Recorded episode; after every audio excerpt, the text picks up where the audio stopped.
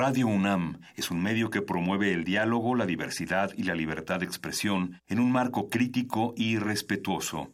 Los comentarios expresados a lo largo de su programación reflejan la opinión de quien los emite, mas no de la radiodifusora.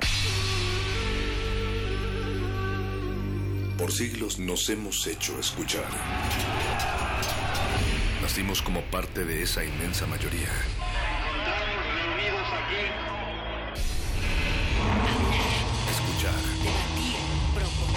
Cuestionar. Está en nuestra naturaleza. Seamos instrumentos de conciencia de nuestro pueblo. Usamos el sonido porque atraviesa obstáculos. Muros, fronteras. Nosotros somos la resistencia.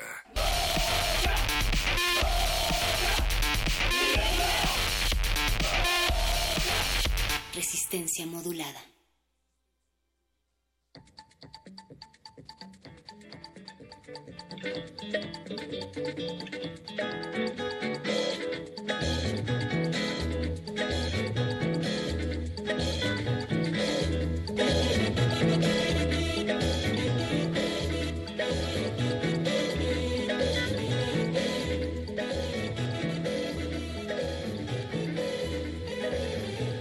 Bienvenidos y bienvenidas a todas esas orejas atentas. Estamos engollados a través de las frecuencias del 96.1 de FM Radio UNAM y en esta hora antes del amanecer que apunta a una lección distinta, es momento de entender que en defensa de la vida vigilante contra el hombre que intenta dormir hasta el día del juicio final, esta época en donde se manifiesta anhelos y han de continuar expresándose en ocasiones a pesar de que su convicción se encuentra dividida, pues es momento de salir de la zona de confort y es momento de que nos dé el aire de vez en cuando, Natalia Luna. Que nos dé el aire y que seamos la mitad de lúcidos, al menos del espacio que nos alberga. En esta ocasión estamos desde el Teatro Lúcido y estoy leyendo que uno de los carteles publicitarios de la colonia en la que nos encontramos justificaba su creación de la siguiente manera, perro muchacho, y decía que porque México tiene sin duda que crecer y todo anuncia que será al lado poniente donde la belleza del paisaje, la abundancia del agua potable y otras mil circunstancias estarán atrayendo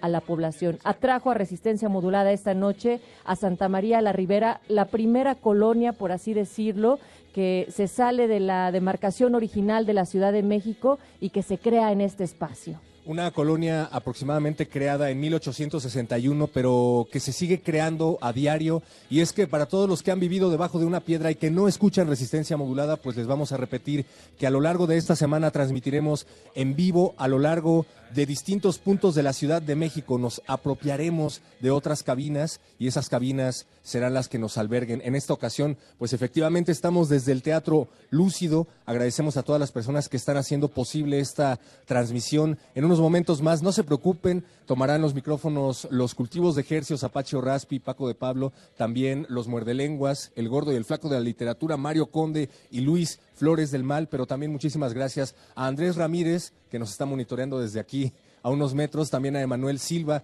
de Toques en la producción, Arqueles, que se está preparando en unos momentos más para entrar y pues sobre todo gracias a todas las orejas que están del otro lado de la bocina. Y también saludamos a nuestros compañeros que se encuentran allá en Radio UNAM. Está Eduardo Luis en la producción de ese lado y también Alba Martínez en la continuidad. A todos los compañeros que se encuentran trabajando de ese lado para que esta transmisión sea posible. Muchas gracias y a ustedes por acompañarnos. Recuerden que también nos pueden hacer sus comentarios en arroba R modulada. Estamos en Facebook como Resistencia Modulada y cualquier cosa le pueden echar una llamada a Eduardo Luis para que no se sienta tan solo al 55 23 54 12. Pues lo decías, perro muchacho, estamos en el Teatro Lúcido, este foro independiente que también está albergado en una de las tantas casas antiguas de este espacio, de esta colonia Santa María la Ribera. Y para nosotros, para Resistencia Modulada, era muy importante salir, estar en los lugares que cobran vida a partir de las actividades culturales, sociales y de todo tipo que hace la gente. Díganos, por favor, cuánto tiempo llevan viviendo en la Santa María de la Ribera o cuál es la anécdota que recuerdan acerca de esta colonia, porque me, me ha sorprendido la cantidad de personas que no solo han trabajado en esta colonia, sino que además han vivido. Tú has vivido en la Santa María de la Ribera. Yo he vivido en Santa María la Ribera, justo a una cuadra del Teatro Lúcido en Doctor Atl, y Ah, también mi familia está en Enriqueta eh, Camarillo de Pereira, entonces realmente es un, es un espacio como muy pues muy conocido para mí y lo que yo observaba precisamente es que la gente de Santa María la Ribera tenía una tradición y un arraigo muy especial a esta colonia. Difícilmente se iban de acá, ¿sabes? Veías al abuelo y después a los hijos y todo el mundo iba haciendo su vida a partir de este núcleo. Y actualmente, y de esto también vamos a hablar más adelante, pues se ha convertido en una colonia un poco gentrificada, como muchas otras de esta delegación Cuauhtémoc, y hasta hay una santa que ha creado. Hay una santa. Hay una santa, hay una santa que... Santa María la Ribera. Pues más bien es, no, no, no, no, no necesariamente es Santa Mari la Jaricua, Ah. la Juaricua, perdón. Pues saludos Y a Santa devotos Mari. a Saludos. Santa María la Juaricua que, que se moviliza contra el aburguesamiento y el blanqueamiento de Santa María la Ribera y la colonia Juárez. De esto platicaremos más adelante. Amén. También con vecinos que se han dado la vuelta, que son artistas que hacen vida a partir de la colonia Santa María la Ribera. Y también nosotros queremos decir que no muy lejos de este espacio, el día de mañana, bueno, va a haber una serie de movilizaciones, perro muchacho, en torno a esta nueva iniciativa de ley de seguridad interior. Hay que recordar que si bien ya fue aprobada en fast track por la Cámara de Diputados, falta ahora que se turne a la Cámara de Senadores y en este sentido pues estará discutiendo. Ya se han manifestado distintas organizaciones no gubernamentales y también de derechos humanos en torno a cómo esta ley puede ser un peligro si se aprueba de la manera en la que está.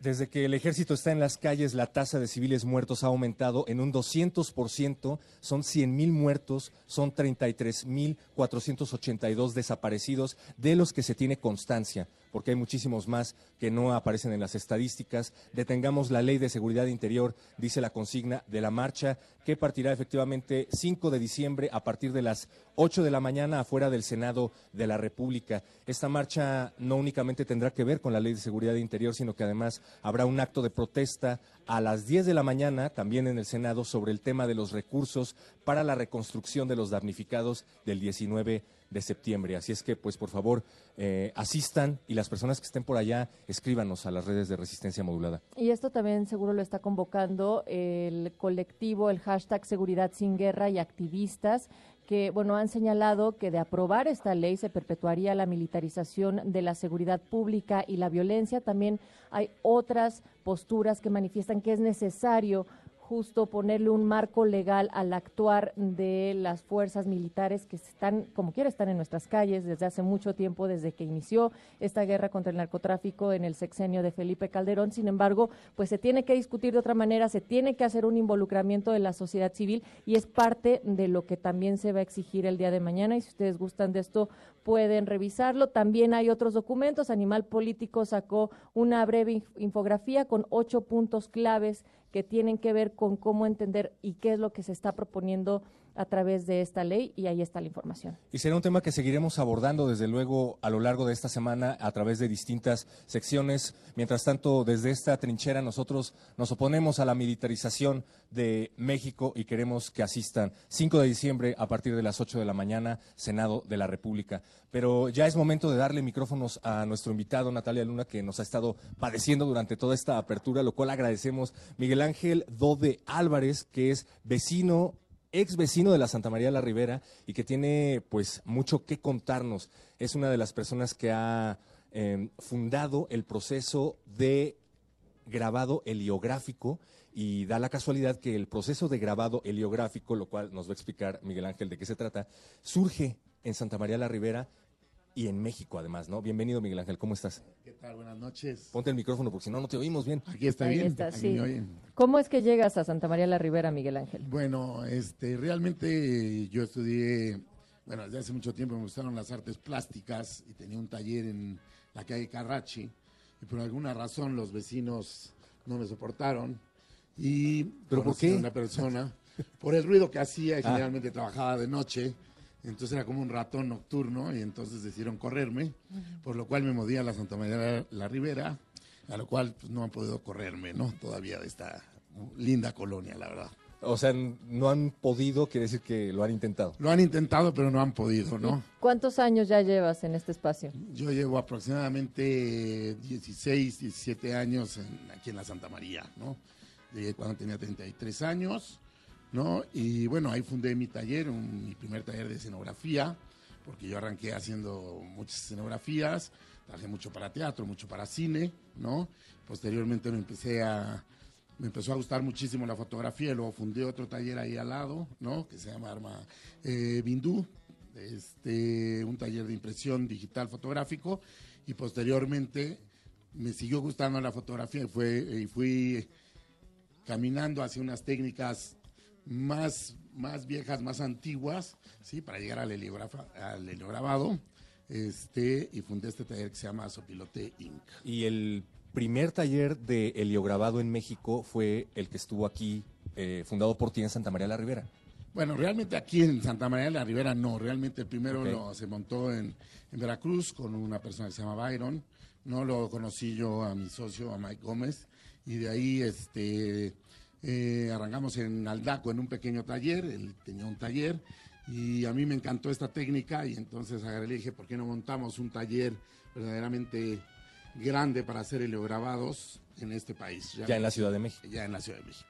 Cuéntanos de qué se trata el heliograbado. Yo soy eh, experto en heliograbado, pero no quiero presumirlo. Prefiero que nos lo digas tú, por favor.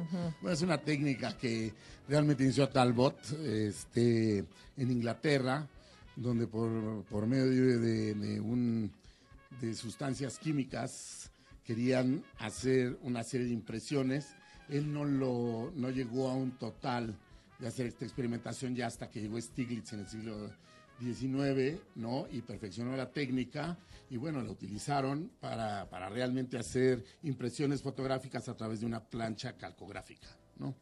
O sea, a ver, explícaselos en peras y manzanas, por favor, a quienes no tienen idea sobre las técnicas de fotografía, por favor, Miguel Bueno, esta es una técnica de- que utilizaron para pasar una fotografía por medio de una gelatina de carbón, ¿no? Hacer un revelado, ¿no? A través de una lámpara de mercurio y posteriormente por una máquina de polvo, llamémosle así, pasar al aguatinta y del aguatinta este polvo genera una aguatinta que en realidad es polvo que se funde después con un soplete y luego se pasa a una plancha de cobre y de esa plancha de cobre, ¿sí? eh, se pasa al, al agua fuerte, donde se graba la placa y queda la fotografía impresa sobre una placa de cobre, que posteriormente va a pasar a una plancha cartográfica o tórculo, ¿no? Eh, se, se coloca tinta sobre esta placa de cobre y luego pasa al tórculo y se imprime la fotografía. Ya estás listo, ¿verdad? Para, para hacer algo de heliograbado, perro. Eh, quería hacer mi cara en heliograbado, pero no sé si quepa por completo. Y justamente nos hablabas acerca del proyecto que tienes ahora que implica hacer este proceso, pero en proporciones mucho más grandes, ¿no? Sí, realmente lo que, lo que fue, que fue interesante es que al ver yo esta técnica, porque me interesaba mucho, porque bueno, al tener el taller de impresión digital, a mí me faltaba como una parte para poder experimentar con una parte más plástica, ¿no? Esto generaba una, una, una, una fotografía más pictorialista, de tal manera que tuvieras y pudieras experimentar, incidir o accidentar la placa y poder hacer experimentos y tener como una, una parte, la parte, foto- la parte fotográfica y la parte, digamos, artística para poder hacer cosas mucho más accidentales y puedas hacer una combinación y llevarlo a un arte un poco más contemporáneo. Entonces lo que pasó aquí es que yo hablando con, con este amigo cuando lo aprendía, se hacían las placas muy pequeñas, entonces se me ocurrió armar un taller para hacer planchas mucho más grandes y empezó toda la experimentación para hacer todo, absolutamente todo, a, crear planchas que se puedan que puedan llegar a tener el tamaño de 91 centímetros por 2,40 de largo, ¿no? Que realmente pues eso no lo ha hecho nadie en el mundo. Pero bueno, pues es una experimentación larga, llevamos ya tiempo, alrededor de año, año y medio trabajando y la verdad es que está saliendo todo bastante bien, ¿no? Parece un gran esfuerzo, sin duda, Miguel Ángel. ¿A dónde van a comer cuando terminan de hacer estos grandes formatos aquí en la Santa María? Bueno, realmente comemos eh, enfrente con la señora, con, con, con- con- con la señora Alicia, que, que está enfrente, y bueno, hay muchos lugares increíbles donde se puede comer en Santa María la Ribera, ¿no? Están los famosos pollos Sinaloa, hay muchos lugares donde venden costillas muy ricas, con lugares ¿Cómo súper no? populares, Birria. ¿no? Birria, buena birria, hay, excelentes lugares para comer acá. Sería bueno que se empezaran a imprimir los menús de la birria en heliograbado, ¿no? Sería genial. Ahí- Ahí los haremos. ¿Por qué es importante seguir llevando a cabo esta técnica? Porque hablábamos un poquito antes de entrar al aire acerca del advenimiento de nuevas tecnologías de impresión digital. Eh, tú, sin embargo, sigues experimentando con químicos, experimentando con materiales. ¿Por qué crees que es importante seguir llevando a cabo esta técnica? Bueno, primero porque era una técnica que ya se había perdido, que ya nadie la hacía, que básicamente que es muy interesante porque tiene un proceso artesanal, porque realmente tiene un proceso donde puedes realmente hacer eh, accidentar la placa, jugar con diferentes elementos. Pero aparte de todo, lo que era interesante es que puedes mezclar la tecnología digital con esta técnica también, porque no solo es un proceso, pasas eh, por el proceso análogo, puedes trabajar desde fotografía análoga con negativo o puedes trabajar con fotografía digital y poder incidir tu, fo- tu- tu fotografía digital en esta técnica y poder llegar, aunque sea digital o, po- por un proceso de un plotter o de otras máquinas como una cama plana, poder incidir sobre el cloruro férrico y poder llegar a hacer una impresión en esta, en esta plancha calcográfica. Miguel Ángel, y estos procesos que al parecer eh, no son tan conocidos o al menos no tan ejecutadas las distintas técnicas, ¿cuántas personas actualmente más o menos trabajan con, con el heliograbado y qué están haciendo para que otras personas o incluso jóvenes puedan aprender el heliograbado?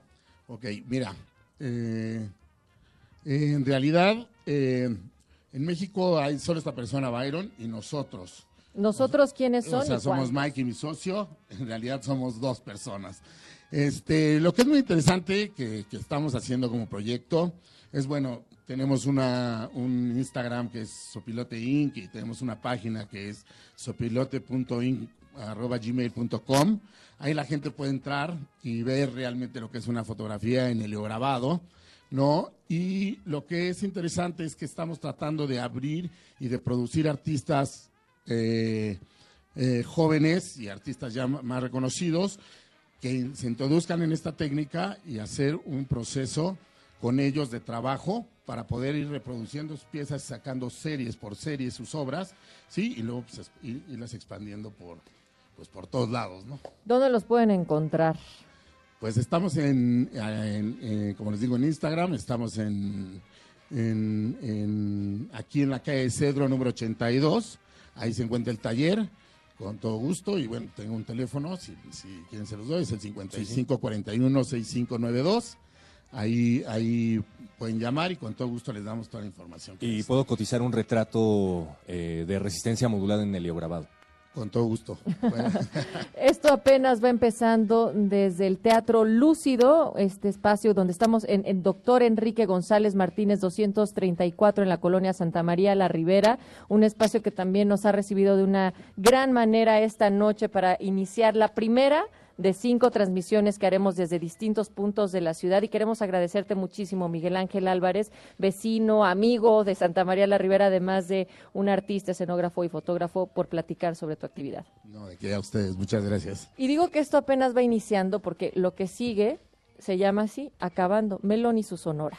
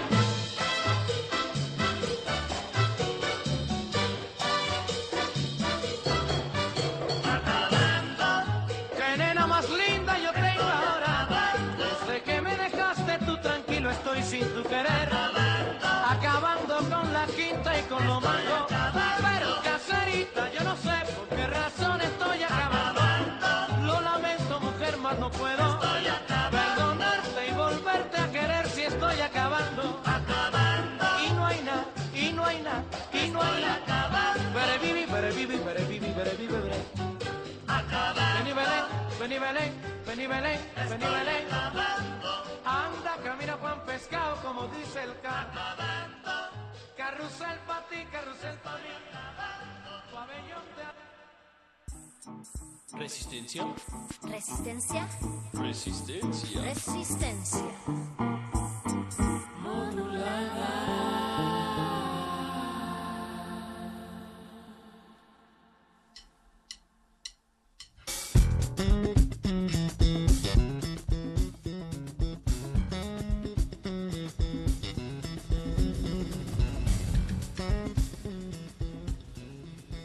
Santa Mari la Juaricua, patrona y madre, santa y niña, amiga y cómplice, protectora contra la gentrificación.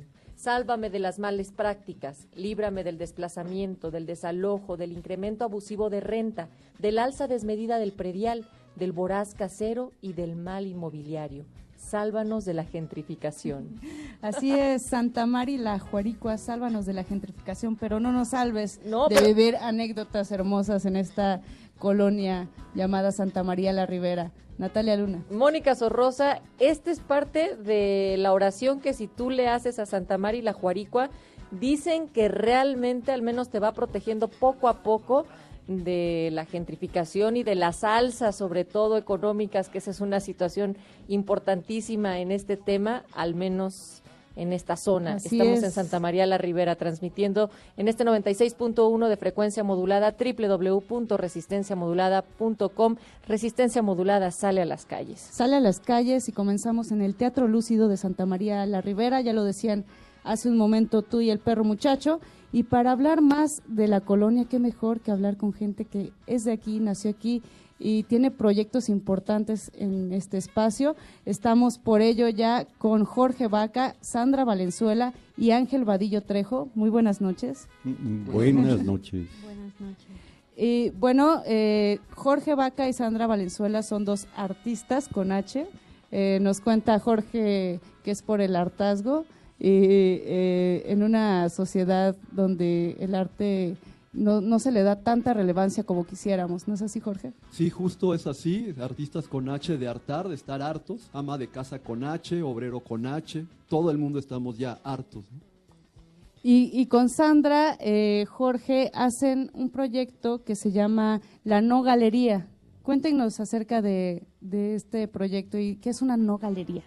Bueno, en realidad es la chiquititita Arte Vitrina Proyecto Rémora y surge en un cuarto de mi casa en la colonia Juárez, donde justo ahí hicimos el, el primer altar de Santa María la Juaricua y la idea era un poco como revertir estos procesos, es decir, volver público lo privado y entonces hacer que desde afuera pudieras un poco como mirar hacia mi casa, pero lo que veías era el altar de la santa con la plegaria.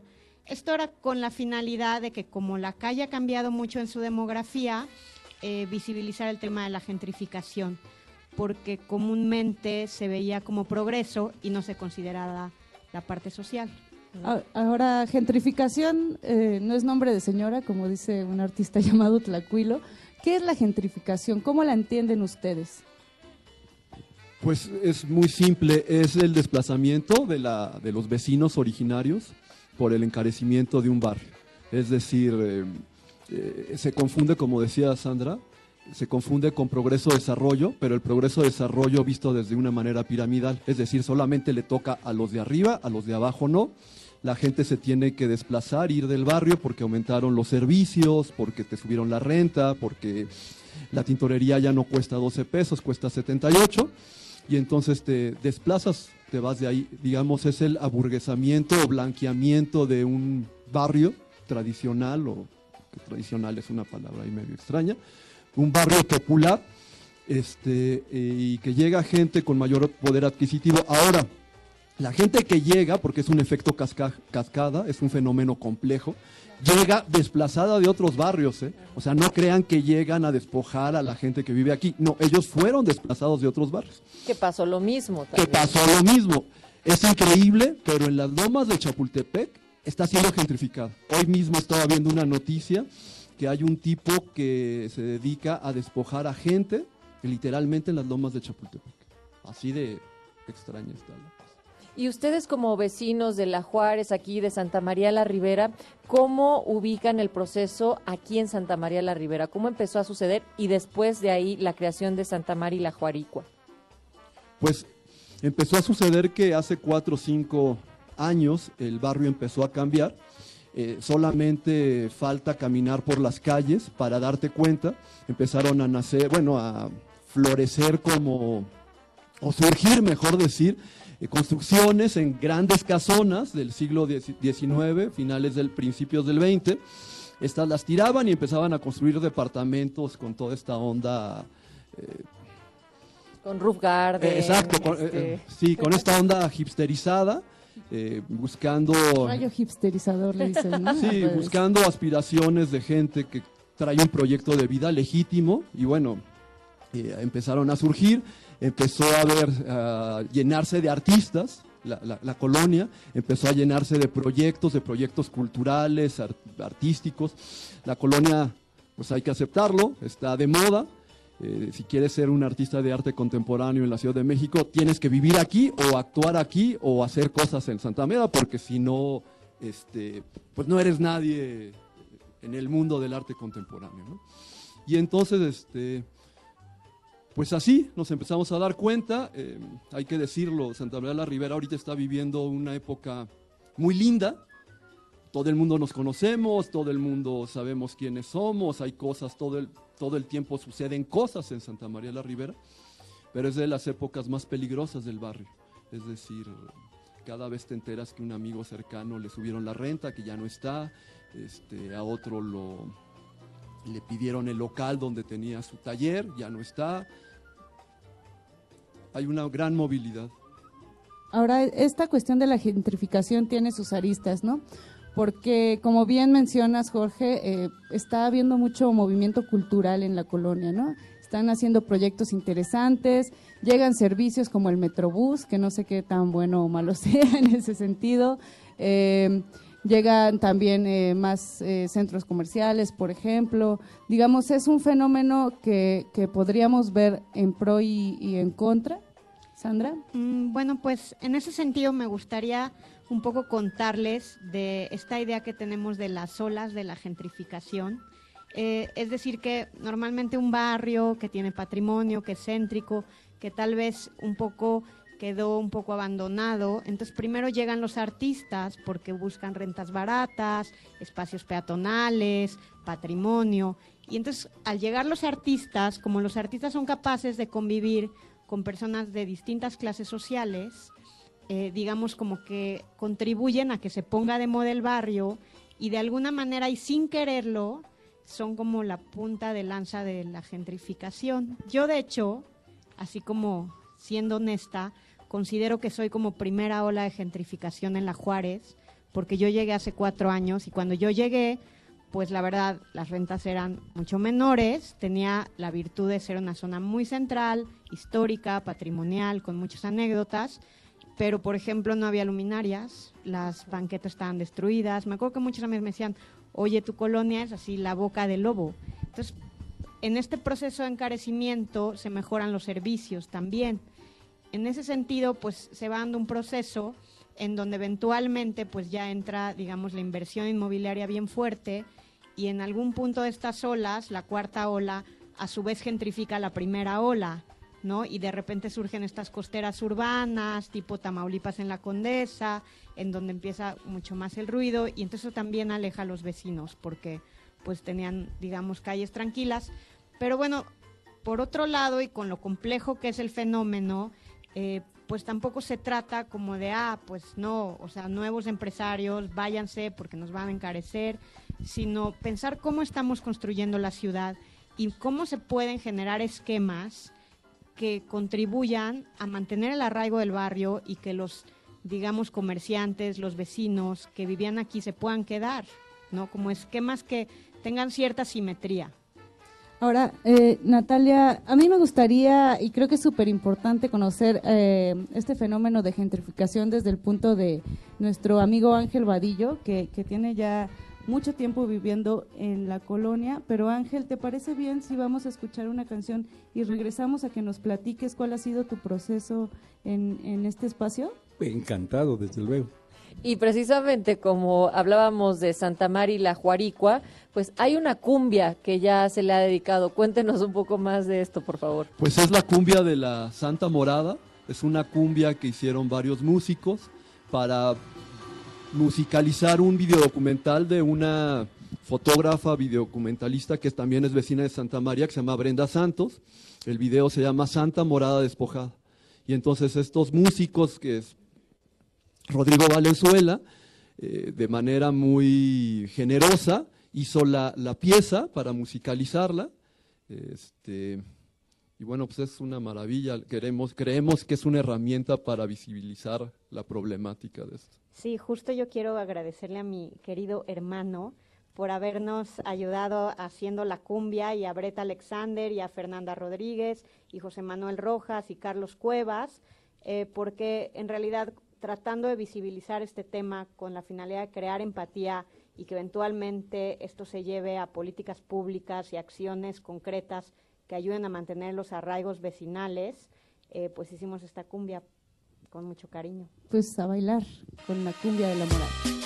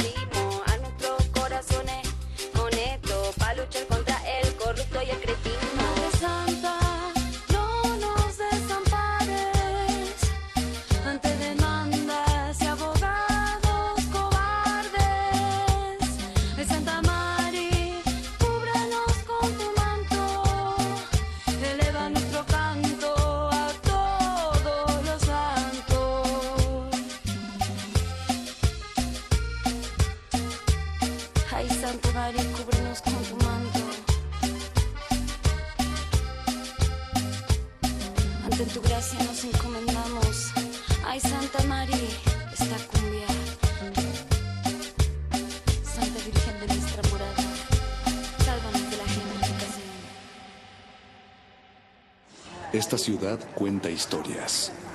Esta ciudad resiste.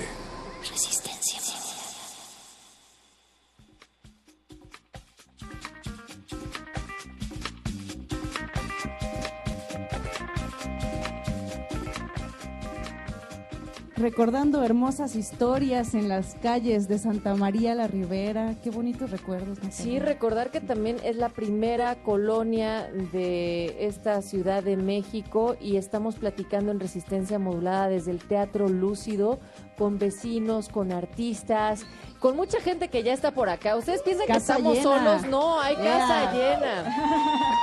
Casa Van a llegar- llena en el Teatro Lúcido. Sí, va a llegar así distintas secciones para platicar sobre Exacto, hace calor sobre co- con otras personas, pero bueno, nosotros ya estamos aquí, escuchábamos la cumbia de Santa Mari La Juaricua, está Jorge Vaca y Sandra Valenzuela, pero también nos acompaña Ángel Vadillo Trejo, vecino desde hace cuántos años. Este, nada más 60 años, tal vez un o tal vez un poquito más, unos meses más. Sí. En la calle del De Doctor Doctor Atl, Atl. otro personaje emblemático. Desde luego, yo llegué, tu- tuve la oportunidad de conocer al doctorat. Es más, ahí, ahí tengo alguna anécdota este, muy personal, digamos, ¿no?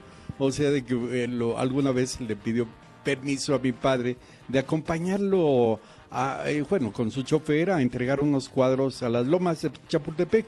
No recuerdo detalles y demás, pero sí la impresión esta de viajar con tan ilustre personaje que pareces eh, esa etapa de mi vida no la tenía bien, este, o sea, no sabía qué tanto era su fama, ¿no?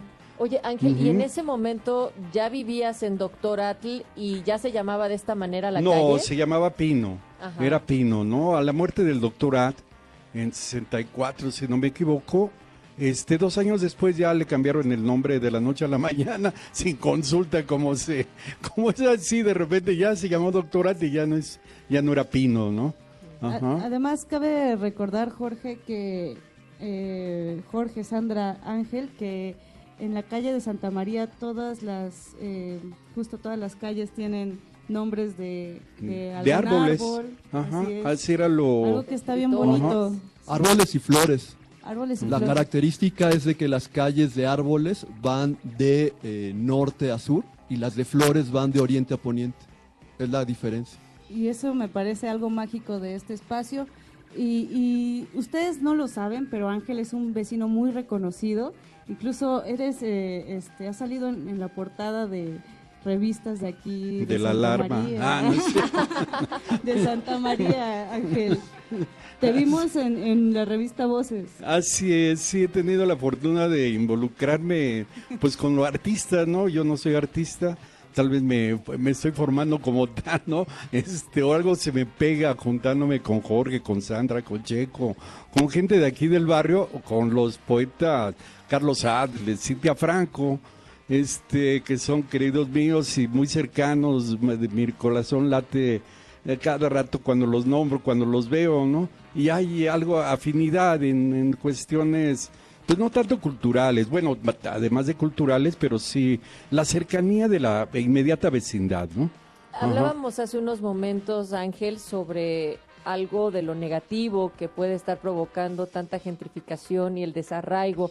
Sin embargo, tú eres muestra de que hay vecinos, de que hay comunidad que se construye a través del tiempo en espacios como Santa María la Ribera. ¿Qué es lo que más rescatarías de digamos, de este proceso, ¿no? Del encontrarte todavía en una colonia que se está transformando, pero que aún así hay este tipo de vínculos como los que mencionas. Pues sí, tiene razón, aunque también es un poco de tris- tristeza encontrarse, y es el trabajo que también trato de, de desempeñar, de hacer nuevos vínculos con la gente reciente, de reciente vecindad aquí en la colonia, ¿no? Pero porque la mayoría que, este, de gente que hacemos algún trabajo, digamos como la celebración de la, eh, de la colonia, ¿no? Que fue hace poco. ¿Cuándo fue, perdón? Este, finales, eh, finales de noviembre. Ajá. El 166 aniversario de la colonia, se lo, lo festejábamos. Entonces, los que organizamos esto son, somos gente mayor, ¿no? Ajá, ya este, no tan, no, no hay tantos eh, chavos, digamos, ¿no? Aunque tratamos de que se, se involucren, ¿no? Ya les dijiste rucos a Jorge y a Sandra. No, bueno, este, no, no, es al contrario, son los jóvenes los que se están haciendo esta labor también. sí, no, no, no, inclusive. Oye, sí. Ángel, y una de las maneras de hacer comunidad justo en esta colonia es eh, haciendo radio, así como nosotros. Ustedes tienen un proyecto que se llama La Chismosita, frecuencia SMR. Santa María la Ribera, sí, así es. Una, una, una experiencia única, ¿no? De esto de salir a la calle y tratar de, de involucrarnos con la gente que va pasando, ¿no? Ha, ha habido experiencias maravillosas, este, tremendamente maravillosas en, en muchos momentos, pero es magnífico encontrarse con los vecinos, con gente que va pasando y que nos cuenta sus anécdotas, sus inquietudes, algo, algo de su, de su entorno, ¿no? En la calle donde vive, que vive en Cedro, que vive en el Ancona, etcétera, etcétera. Algo, algo nos dice, ¿no? Y es ha sido bastante emocionante y muy aleccionador, ¿no? Tienen algo bien bonito que me contaba Jorge, que es que la gente lleva sus viniles y, y los ponen. Es que es, una, es la gustadísima sección de hace tanto tiempo, vinil de nuestros recuerdos. Wow. Llevamos un tornamesa por falta de equipo digital y entonces a través del micrófono, como es una radio bocina, invitamos a los vecinos a que saquen sus viniles o acetatos y entonces los ponemos ahí en vivo a todo color, entonces la gente llora, baila, se abraza, nos dona discos, este, no, es emocionante, es muy emocionante. ¿Y cuándo y dónde se instala la chismosita? De esquina en esquina, de calle en calle, vámonos haciendo barrio, es el es como la firma El- lema, sí. el lema, y entonces eso quiere decir que nos ponemos en cualquier esquina, en cualquier calle, siempre distinta, cada 15 días los miércoles de 1 a 3, este, siempre en la calle, abajo de la banqueta, porque tenemos la mística de no interrumpir la, pues, el tránsito, peatonal. peatonal. Tratamos de ser buenos vecinos y este, Poner el ejemplo. poner el ejemplo y hacemos ahí nuestro numerito. Eh, escuchando tanto las experiencias de Ángel Vadillo Trejo como lo que ustedes ya nos platicaban, Jorge, Sandra, ¿qué ha significado también para ustedes tener la oportunidad de llegar a estos espacios que sí brindan otra sensación de comunidad y poder construir a partir de esto eh, como los proyectos que están haciendo ahorita? Bueno, voy a empezar yo y ahorita le paso el micrófono a Sandra. Este, pues es maravilloso. Yo tengo de hace más de 20 años, 25 años, un taller de producción que se llama Taller de Producción El Nidal, que está en la calle de Nogal, en la parte más norponiente de la colonia. Por lo mismo es la parte más estigmatizada, más olvidada, más Por delincuencial. donde las vías, ¿no? Pues antes de las vías, pero ahí mismo, ¿no? Este, y desgraciadamente yo soy la única oferta cultural de, que hay ahí. Este, desde hace mucho. La otra oferta cultural que está ahí hace apenas 3, 4 años es un lugar que se llama El Peral, que es un lugar que empujamos este Sergio Corona Checo y yo para bajar un recurso de mejoramiento barrial que está en la calle de Flores Magón, esquina con Peral. Bueno, esos dos lugares, el Peral y el taller de producción El Nidal, es lo único que hay por allá. Porque desgraciadamente en Santa María la Ribera todo quiere en cuestión cultural que sucede en la Alameda de Santa María. cosa caso caso error porque pues la democracia hay que digo la cultura hay que democratizarla que es una de las místicas de la chismosita y una de las místicas del Peral y una de las místicas de Enchula, metal, de Enchula Melavici, que encabeza Checo, ahorita les contará. Y entonces, pues allá hacemos posadas, allá hacemos el altar de muertos, tal, tal, tal. Y eso significa, significa volver a encontrarnos con los vecinos en la calle, hablar, eh, hacer cosas en la calle, este, pues como dice Ángel, hacer barrio. Eso para mí significa. Sandra.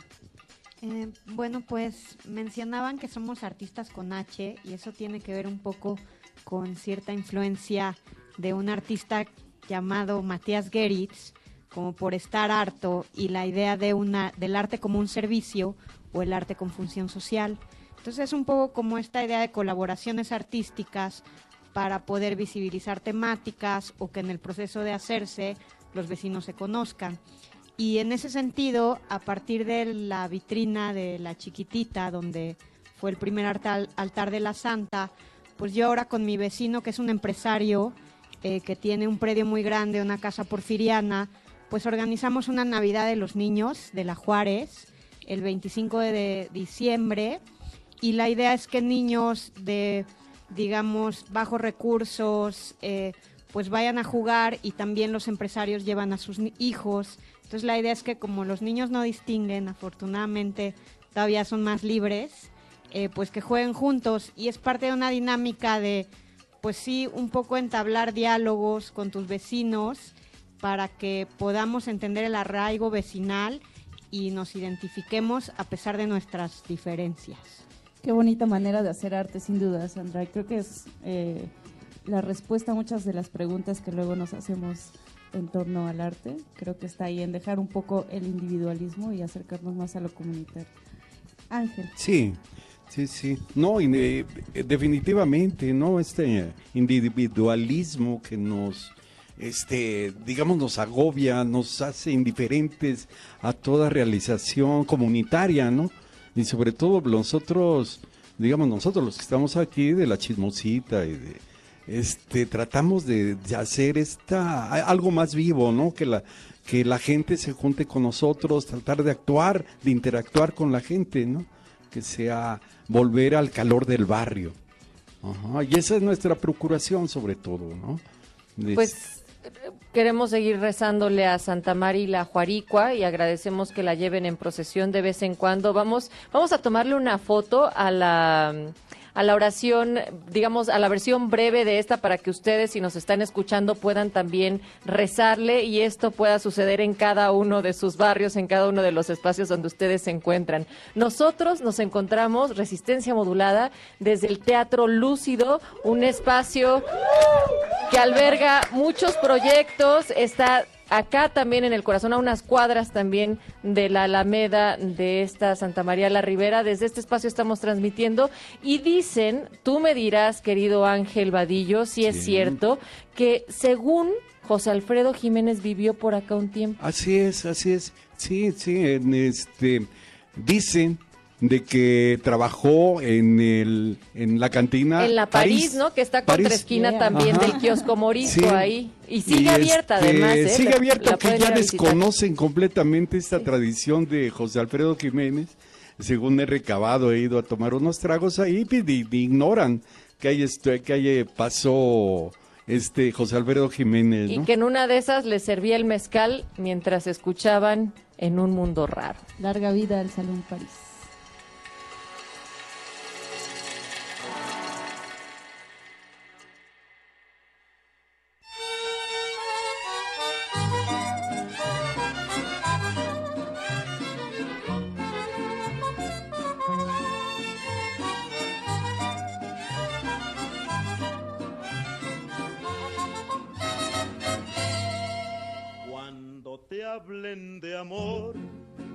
De ilusiones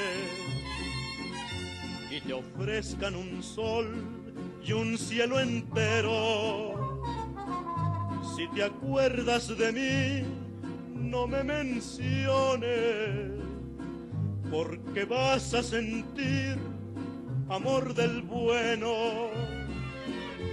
Y si quieren saber de tu pasado,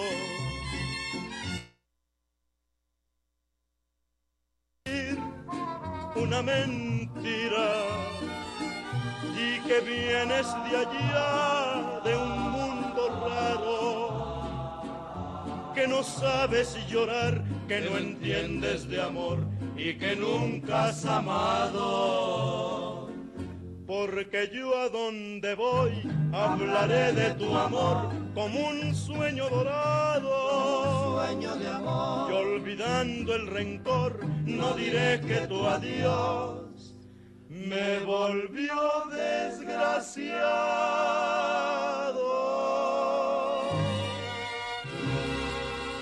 Y si quieren saber de mi pasado, es preciso decir otra mentira. Les diré que llegué de un mundo raro, que no sé del dolor, que triunfé en el amor y que nunca he llorado.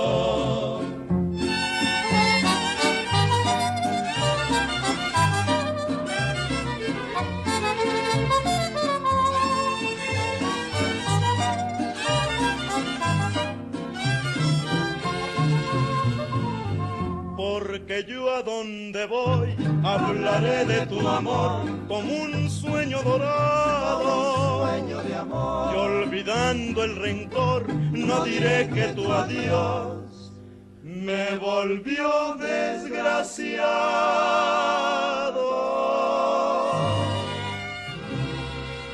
Y si quieren saber de mi pasado, es preciso decir otra mentira. Les diré que llegué de un mundo raro, que no sé del dolor, que triunfé en el amor y que nunca he llorado.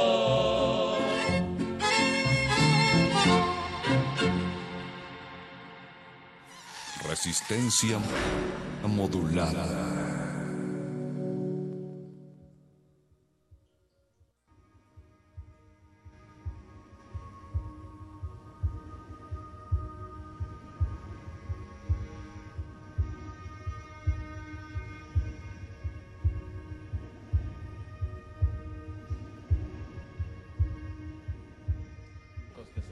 Desde el Teatro Lúcido de Santa María la Ribera con artistas vecinos, pero sobre todo quienes viven y disfrutan de lo que en estas calles pasan. Se integra con nosotros ya Checo. Muchas gracias por estar aquí, Checo. Y tú vienes a platicarnos acerca de un proyecto bien padre eh, y sobre todo con mucha conciencia, tanto social como ecológica, que es Mi Verde Morada. Bueno, pues sí, hola, buenas tardes, gracias por invitarnos. Este, sí, Mi Verde Morada es un, un espacio que se sucede en- aquí en la colonia, en Santa María la Ribera, y la idea era resignificar el espacio hábitat, como darle otro sentido a, a- a las cuatro paredes que nos encierran y nos albergan en el cotidiano, y que no sirven más que para, para resguardecernos del, de- del clima y, de, y dormir, ¿no? Y ese es el concepto de casa que te aísla, que sin querer tú mismo te metes en tu jaula. Entonces nosotros dijimos, hagamos nuestros espacios, nuestros propios espacios culturales a partir de lo que tenemos. Y lo inmediato que tienes, pues es tu, tu hábitat, tu casa, tu cuevita. Ahí decidimos transformar la casa en un espacio cultural. Cosa que sucedió muy rápido porque esa casa solo la tuvimos prestada en lo que se remodelaba. Esa casa era parte de otro proyecto de vivienda, de otro proyecto cultural, eh, porque la casa era de, de una particular, de una compañera muy querida que nos, que nos dijo, mientras la casa esté así, da- te doy carta abierta, abierta a que hagas lo que quieras. Y nos carta verde. Y carta verde, ¿no? Y carta verde. Y de ahí, con esa venia, con ese permiso que ella nos concedió, pues hicimos este un proyecto cultural que se llamaba Mi Verde Morada. Se llama porque todavía funciona, ya no como antes, pero sigue funcionando. En el cual hubo 15, 16 proyectos ahí y albergó 16 proyectos ese espacio en la casa, ¿no? Eh, proyectos de pintura, de teatro, de música, tres grupos musicales, este, de, alimentación, de agricultura urbana, de literatura, de clases de otomí, de mm, eh, y el taller de bicicletas, que en Chulame la Bici, que sigue estando ahí, eh, del cual eh, yo formo parte de ese colectivo. Yo quisiera recordarle también a la Resistencia que la banda de Verde, de Mi Verde Morada, de Verde Santa María, nos acompañaron en un aniversario de Radio UNAM cuando les intercambiábamos una planta por un disco. Fueron ellos quienes nos asesoraban en cómo plantar, cómo trasplantar también lo que llevábamos y esto es parte del trabajo y colaborativo que hemos realizado desde Radio UNAM hasta Santa María la Ribera. Ahí están algunos de esos vasos comunicantes. ¿Qué están haciendo ahora en Enchúlame la bici? Ah, pues justo, a- ahorita antes de empezar de Enchúlame, pues justo, qué bueno que mencionas a los compañeros de Verde Santa María, son los dos proyectos que se quedaron. El huerto urbano, vayan a visitarlo, Verde Santa María, y Enchúlame la bici. ¿No? Y todo esto gracias a Francesca Gargalo, seguro nos está escuchando, le mando un abrazote y unos mil besos. Y Es también a Claudia, y toda a la Claudia, a toda allá. la bandita ahí. Pues estos proyectos son gracias a ella, ¿no? Que nos, que nos da chance de, de participar ahí. Nos, yo formo parte de Enchúlame la Bici. ¿Qué es Enchúlame la Bici? Enchúlame la Bici es un taller comunitario de bicicletas. Es un taller eh, que abre las puertas a que la comunidad lo utilice. Pueden ir como usuarios o como aprendices. Y nosotros les enseñamos a arreglar su bicicleta. Eh, si ellos quieren, si cualquiera quiere ir a arreglarla, a pintarla, a modificarla, a... a hacer un bicigenerador, una bicilicuadora, una bicilavadora, un, bi- una, un bicicuete para ir a la luna, cualquier locura que se les ocurra con una bicicleta, ahí la podemos hacer. Nosotros los asesoramos si no tienen el conocimiento, o si tienen el conocimiento pero no las herramientas, ahí está todo un kit de juguetes para que se den vuelo y puedan echar a andar su creatividad con la bicicleta, que para nosotros es una herramienta de transformación social. A mí me gusta mucho esta idea que es bastante punk de autogestión, de hazlo tú mismo, ¿no? No solamente ven a aprende y, y vete con ese conocimiento, sino genera más conocimiento y enséñale a alguien más. Pues sí, pues no debería ser punk, ¿no? Debería ser de todos. Este, luego nos, nos enfrascamos en, en- en- en conceptos y en grupos. Eso sí. Y este, pues más bien hay que liberarlos, ¿no? Eh, y hay que liberarlo todo. De hecho, nosotros tachamos el copyright y, eh, y adoptamos el copyleft, ¿no? Las ideas son de todos, no me importa quién las haya hecho, una idea es para adoptarla, para abrazarla y para echarla a andar. Y pues bueno, ahí estamos en el taller, váyanos a visitar. Este no solamente es un taller comunitario, también es un taller como cualquier otro. Si no tienen tiempo de armar su bicicleta, les hacemos, les hacemos un diagnóstico, se las arreglamos y les hacemos un presupuesto. Es un taller de creativo y es un taller que alberga a gente que quiera incorporarse en cuestiones de economías solidarias, que quiera replantearse lo que es una economía. Y como tal, pues entonces eh, damos... eh, eh, abrimos las puertas a que la gente participe del proyecto económico que es Enchulame la Bici, que es un proyecto de autosustentabilidad, es un proyecto de autoempleo y es un proyecto en el cual quien llega eh, aprende y después se queda con nosotros si se quiere quedar y se, y se autoemplea. No hay jefes, no hay patrones, es totalmente horizontal, cada quien gana lo que quiere trabajar.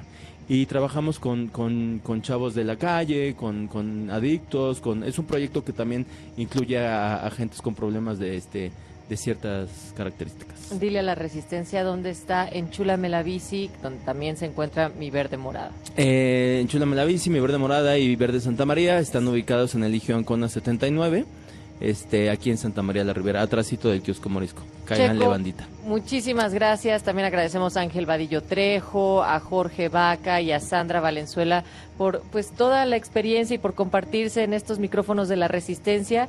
Y pues nos escuchamos y por supuesto que nos vemos en Radio UNAM pronto también. Sí, ojalá se abran, este, nos vuelvan a invitar. Están pasando un montón de cosas en la Santa María.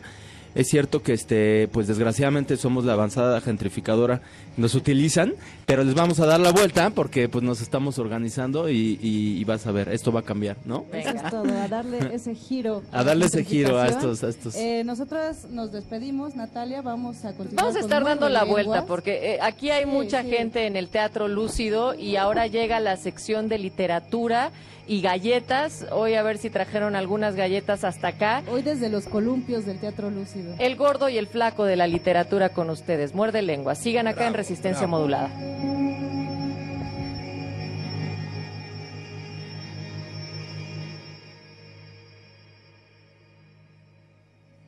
Resistencia modulada. Como los pulpos, los escritores son más sabrosos en su tinta. Una producción del Instituto de Energías Renovables de la UNAM. Lunes y miércoles al mediodía por el 96.1 FM. Radio UNAM. La creencia dicta que cualquier conjuro o maldición ejecutado después del atardecer aumenta su fuerza conforme se acerca a la medianoche. Para aumentar su sonido, Carpe Noctem. Sintonízalo ahora los viernes a las 0 horas por el 96.1 de FM. La noche es la mitad de la vida y es la mejor mitad. Radio 1.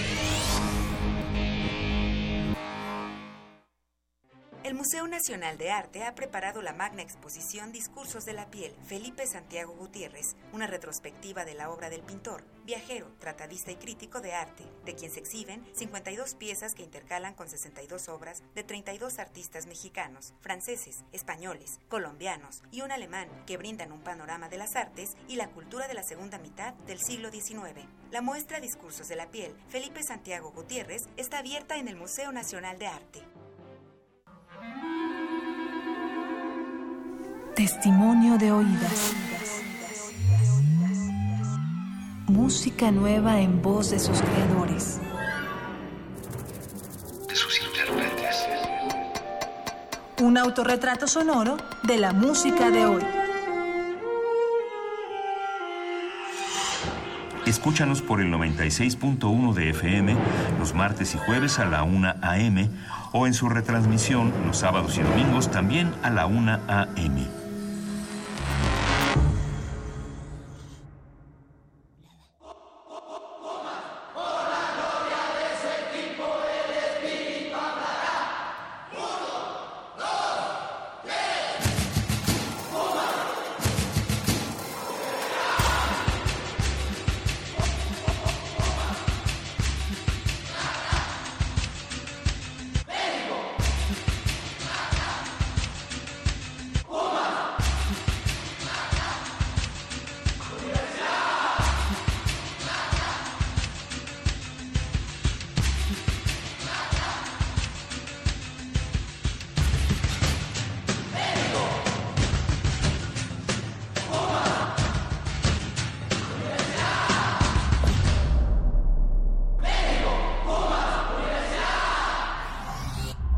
Resistencia modulada.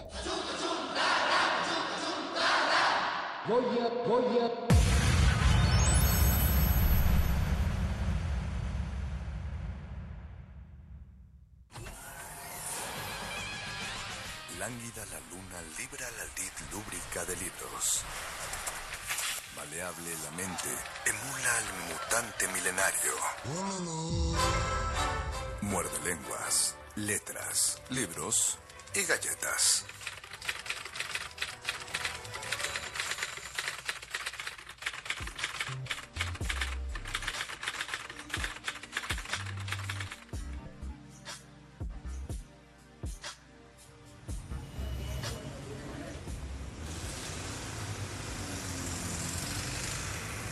Ya llegaron sus ricos y deliciosos tamales oaxaqueños.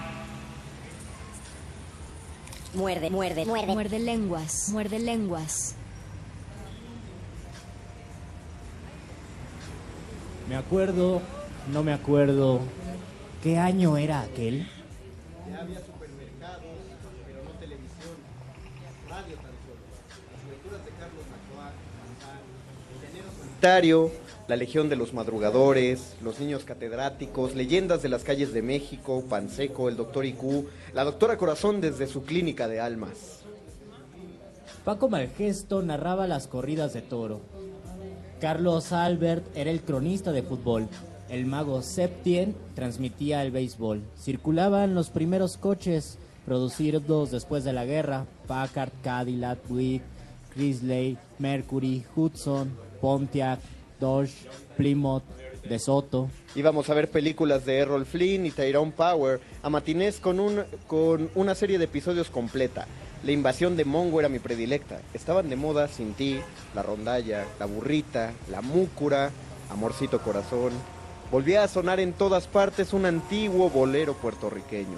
Por alto que esté el cielo en el mundo, por hondo que sea el mar, mar profundo, no habrá una barrera en el mundo que mi amor profundo no rompa por ti.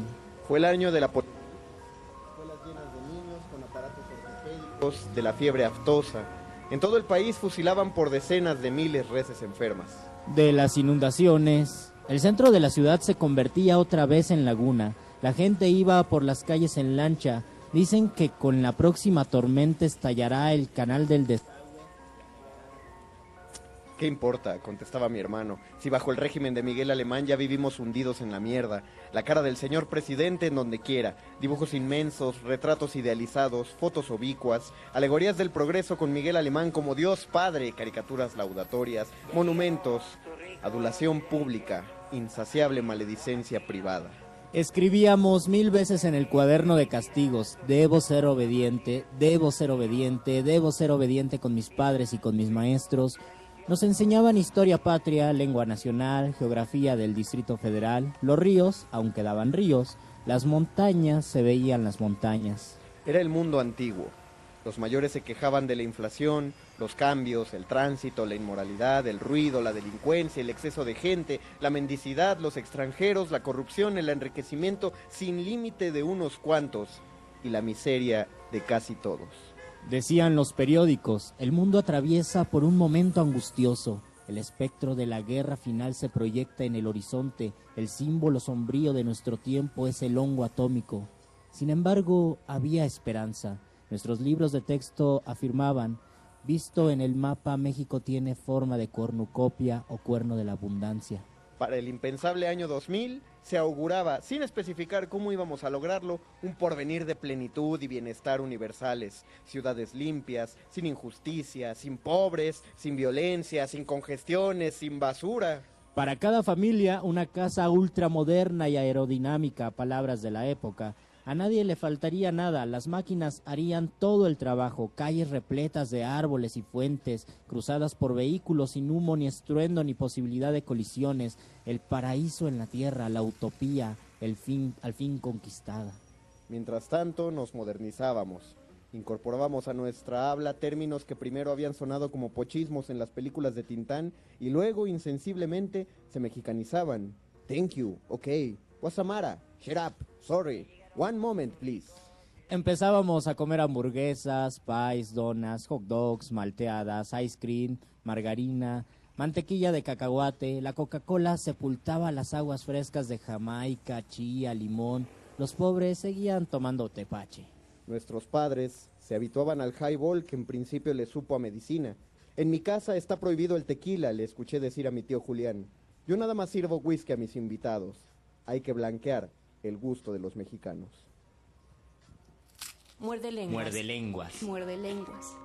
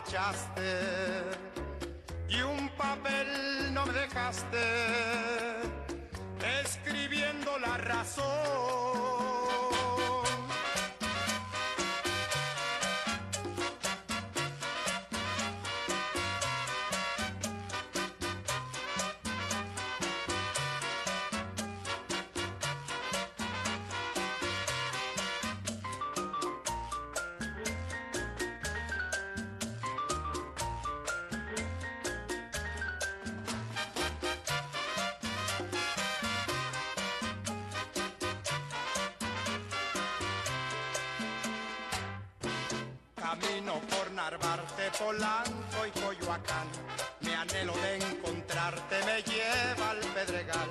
Te busco por Guerrero, la Villa y Tizapán, por la colonia obrera y no te puedo hallar, no me explico todavía el por qué tú te marchaste y un papel no me dejaste escribiendo la razón.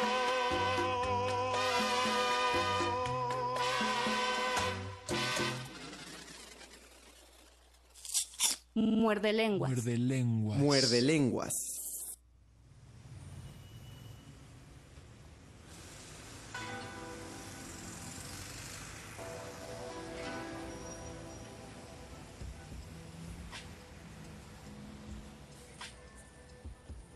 Bienvenidos, muerde escuchas.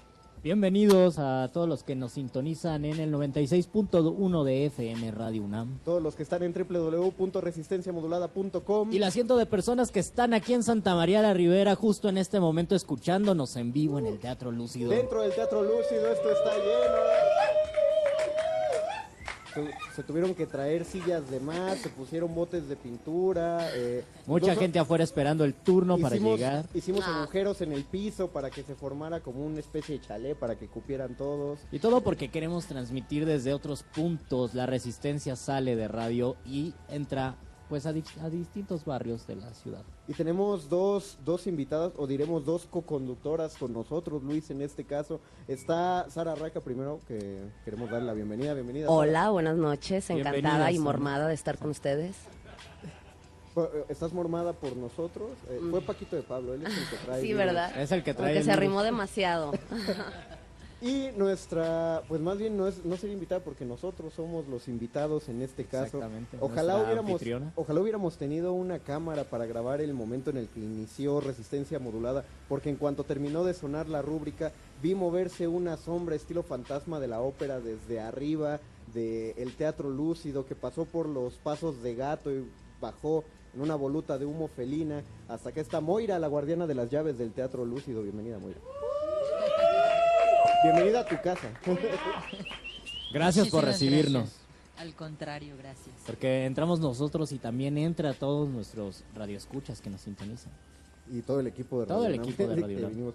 Eh, primero cuéntanos que la gente sepa que, como dijo Perro Muchacho, los que estén debajo de una piedra y que no conozcan del Teatro Lúcido, platícales de esta, de esta casa del arte. Bueno, yo me quedo con la definición que le dio una poetisa del barrio al espacio. Me gustó que lo llamó un espacio de resistencia realista mágica. Eso es lo que llevamos cuatro años haciendo aquí, realismo mágico. Es un espacio en una casona embrujada en el barrio donde habitan distintos viajantes de muchos puntos de la tierra que vienen y van. El Teatro Lúcido, además de ser un foro de teatro, música, performance, es también esto, el, el hogar de muchos viajantes, es una parte importante del proyecto. Cuando dijiste embrujada, Luisito me pateó porque él, él cree mucho en esas cosas. Yo le temo a, a todo lo paranormal, aunque me da mucho gusto de estar aquí, me gustaría saber por qué está embrujado. Si es este literal, teatro. Si es Sí, literal, sí es sí. literal porque, bueno, todas las personas que duermen, que han dormido aquí, que han sido ya muchas a lo largo de estos cuatro años, pues tienen muchas anécdotas sobre los espíritus que habitan la casa Es decir, y, cómo se manifiestan. y es casa, la gente viene a vivir, de repente pasan viajeros. Sí, y- ahí del otro lado del escenario, si ves, hay unas escaleras que te Sí. llevan a una habitación. Aquí arriba del salón hay otra. Aquí detrás del telón hay otra habitación. El escenario mismo, bueno, tiene un colchón ahí escondido detrás del- de los telones y también es otra habitación. Y allá en el patio arriba hay otra ¿Y habitación. cómo llegó a ser el teatro lúcido, un teatro lúcido? ¿De dónde sacaron la casa las personas? Eh, bueno, este espacio fue un teatro hace aproximadamente 30, 40 años, de una mujer que se llama Beatriz Gutiérrez Monch. Ya estaba todo el teatro tal cual, el escenario, la tramoya, la taquilla. Eh, intentó hacer algunas obras de Elena Garro, no le funcionó y cerró el teatro. Y desde entonces estuvo abandonado hasta hace cuatro años que no se encontró. Eh, bueno, yo lo abrí con la idea de, de que fuese un teatro, no una casa. No me alcanzaba para pagar la renta de mi depa y, y el teatro, entonces decidí quedarme unos meses a vivir en, en el teatro en lo que arrancaba, pero al fin me quedé aquí muy feliz, ya no me he podido ir. Se alargaron un poquito los meses. Exacto, también empezaron a llegar eh, extranjeros a habitar los distintos cuartos y desde entonces así sigue la, la movida. Quédate atento a los espejos, Luis Paz. Pues vamos directamente a Octavio Paz por la cuestión del, del, nul- del poco triunfo con las obras de Elena Garro. Eh, Sara, qué bueno que estás. eh, ¿Qué onda? Que, que viniste aquí a acompañarnos. Sí, me Eh, invitaron Super Express y yo encantada me dijeron, vente, vamos "Vamos". a la resistencia. Sí, seguro.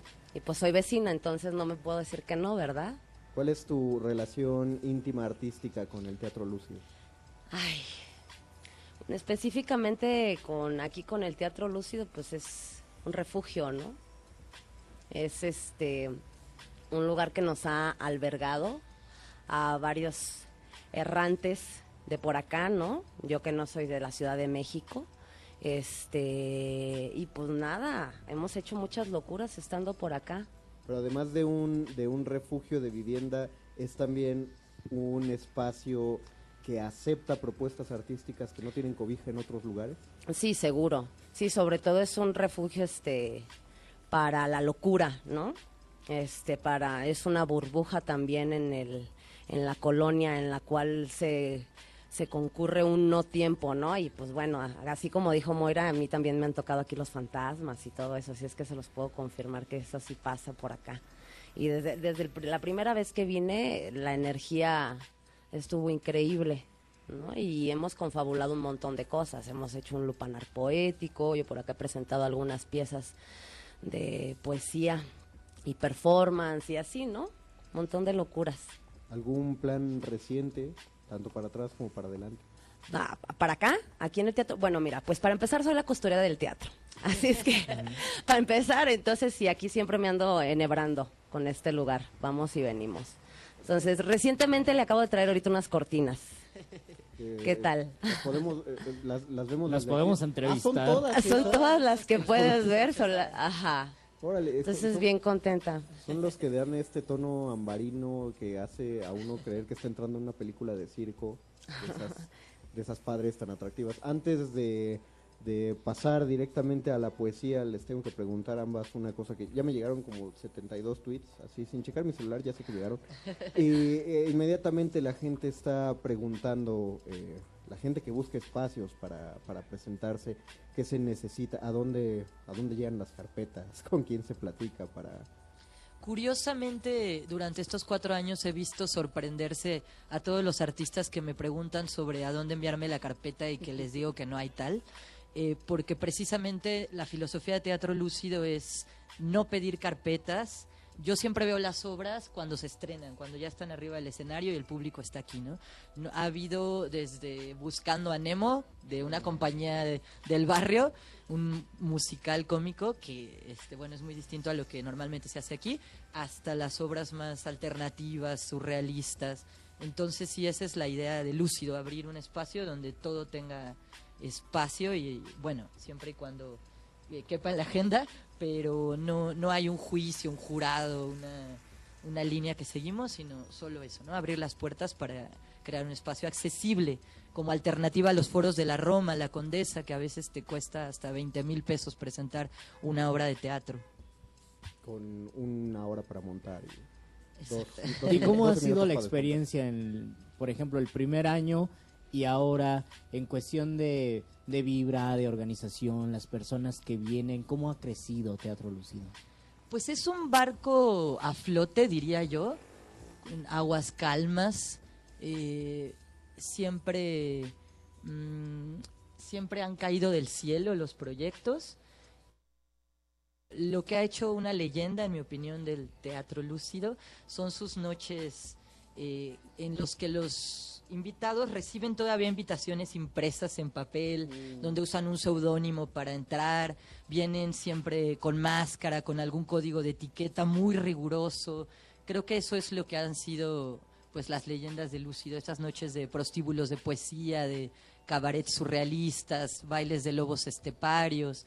Aquí con Sara Raca, Sandino, Atl, que andan por aquí, hicimos un prostíbulo de poesía que me atrevo a decir que fue el primero de, de muchos que ahora están sucediendo en la ciudad e incluso en otros países, en el que, bueno, los poetas habitaban las habitaciones y la gente entraba de uno en uno a que les hicieran un performance poético. Un privado de poesía. Un privado de poesía. Una lengüita cerquita. Transformando de nuevo este espacio escénico en lugar de que la poeta suba al escenario y el público esté debajo de él escuchando. Mira el público que ya está en el escenario y tú estás debajo y el público también está del otro lado de, de su radio. ¿Por qué no nos recitas algo, Sara? Va. Perdón, no, primero bebe la taza, yo sigo hablando. Interrumpí, interrumpí tu trago. Eh, No, estamos en está bien, una modulada. siempre Ah, está bien. preparada, ¿verdad? Ah, dicen. Pues esta es Sara Raca, están escuchando Muerde Lenguas, Letras, Libros, Galletas. Y Barrios. Y Barrios. Abierta, muy abierta, abierta, ah, ah, abierta, muy abierta, abierta del Belfo, abierta, muy abierta, abierta, ah, ah, abierta, muy abierta.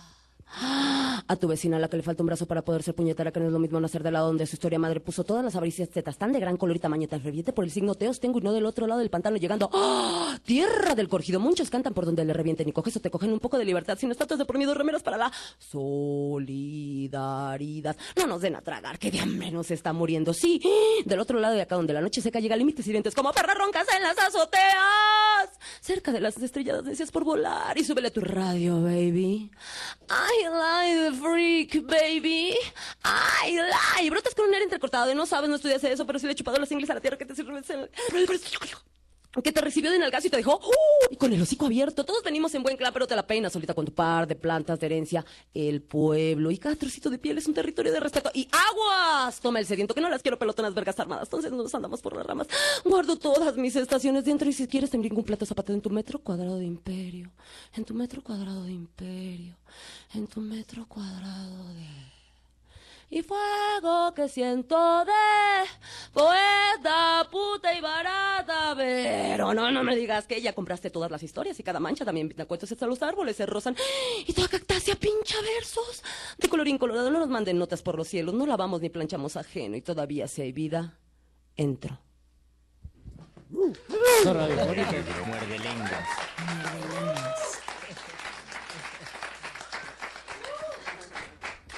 ¿De dónde sale este texto? ¿Cómo surgió? No me preguntes Se lo inventó eso, ahorita. Anito. ¿quién Era, sabe? era improvisación. Lo acabo de improvisar. No, no es improvisación. Yo siento un siento a Santa María tal vez porque estoy en este lugar, pero también Ajá. pienso que el espacio donde uno escribe te hace escribir ciertas cosas, te hace mirar eh, la poesía, las palabras desde la óptica del lugar. ¿Tú piensas eso? Sí, claro que sí. También el lugar te hace, ¿no? El lugar te busca. Como las calles y las geografías tienen un espíritu y los lugares, ellos te buscan, ¿no? Y sí, creo que es un poco, es un transitar a través de los, de los distintos lugares donde he vivido, que originalmente soy de Jalisco, luego estuve en San Luis, pero tengo ya varios años, ya podría decir que soy chilanga y pues sí, aquí se me explotó la lengua, ¿no? Por su, sobre todo por su oralidad, ¿no? Y todo toda Santa María la Ribera tiene creo que se concentra muy bien eh, ese sentimiento aquí en el Teatro Lúcido y no sé si es como un, una apariencia muy romántica. Sácame de mi de mi embecelamiento Moira porque me parece que aquí sí es un buen lugar eh, ahorita no no es nada callado claro estamos haciendo nosotros el escándalo pero creo que es un buen lugar para pues para crear para concentrarse para ensayar para escribir Hasta para enamorarse, que han sido muchas historias las que comienzan y terminan en el teatro lúcido. Por ahí hubo una risa nerviosa así de, Moira, no cuentes. Y luego en aquí en Santa María la Ribera, ¿cómo se relacionan ustedes con el espacio eh, y con la sensibilidad tal vez artística de mirar Santa María, las personas, ahora que dices el poema, también no solo es visual, hay una cuestión alfativa, una cuestión auditiva, ¿cómo pintan ustedes y cómo se pintan a través de Santa María la Ribera? Justo estaba platicando con una amiga, este, que yo ya me siento maja de la Ribera, ¿no? Que habría que inaugurar una Andalucía del DF, que es este lugar, porque también como cierta extranjería en tu propio, en tu propio país y hasta en tu, en el propio, en el propio cuerpo, cuerpa, ¿no? Este, te hace interpretarte a, partir de, del espacio que habitas, ¿no? Eh, y bueno, la colonia, sobre todo en las noches, en, las, en sus madrugadas, tiene esto que mencionabas, este aire también de silencio y de otra atmósfera que la cubre totalmente, ¿no? Todavía, aún a pesar de la gentrificación y todo el desmadre que se está dando, ¿no? Todavía se puede, se, te puedes abstraer en esos, en esas como estancias. Y tiene, para la creación, o sea, todo tiene, todo el cuerpo está implicado, ¿no? Entonces, todo estímulo es, todo estímulo es bienvenido aunque no se quiera. Y yo creo que sí hay una influencia total del espacio en el que vivimos. Yo digo, so- soy escritora, pero también soy costurera y trato de combinar en mis proyectos ambas actividades y pues me la paso la mayor parte del tiempo en la colonia, ¿no? Trabajo en casa y me la paso aquí y mis relaciones son pues con la banda del mercado, con Moira que vengo y la visito y desde ahí se crean las historias, ¿no? Porque finalmente todo este tiempo estamos contándonos historias para la creación. Algo súper importante que ustedes me gustó que lo mencionaron al principio como el florecimiento del barrio a la par de la violencia que se está viviendo cada vez más creciente. Para mí es parte muy importante del realismo mágico del lugar, ya que, por ejemplo, para no irme muy lejos, hace un par de semanas con una muralista francesa aquí durmiendo, eh, estudiantes alemanes que viven aquí hace seis meses, estudiante español, eh, pintor italiano, como ahorita hay un chef escocés, una viajante colombiana, toda esta banda, y de pronto los eh, balazos de, de una vez al mes. Y como siempre, Moirita explicándoles que son cohetes y fiestas del barrio, pero luego hay veces que no se puede esconder mucho porque después de los balazos siguen las patrullas, las ambulancias, el griterío. Entonces sí es como un Wild West aquí combinado con el Airbnb. Es una cosa loca, sí. Decirles, eso, así, así venden también los tamales, con, con esas a- alarmas, esas sirenas. La sirena de los tamales. Vamos, vamos a hacer una pequeña pausa musical. Sería bueno retomar el tema de la gentrificación eh, en el arte y directamente la influencia eh, en ustedes. Pero primero vamos a escuchar algo de tu abuelito, Luis. Algo de mi abuelito, don Chava Flores. Así es. Vamos a escuchar mi- La esquina de mi barrio de don Por Salvador favor. Flores. Esto es Muerde Lenguas, Letras, Libros, Galletas. Y barrios. Pida sus ricos y deliciosos tamales oaxaqueños. ¿Quién no ha tenido su esquina en su barrio preferido? A ver. La mía fue esta. Pero ella existía cuando México era más chirris. Cuando los probes estábamos divididos en dos clases, en miserables y muertos de hambre. Yo pertenecía a las dos. Pero aún así, éramos re bien felizotes, palabra de la buena. Y si alguna vez dejamos de hacerlo, pues, pues también palabra que nada tuvo que ver en ello la esquina.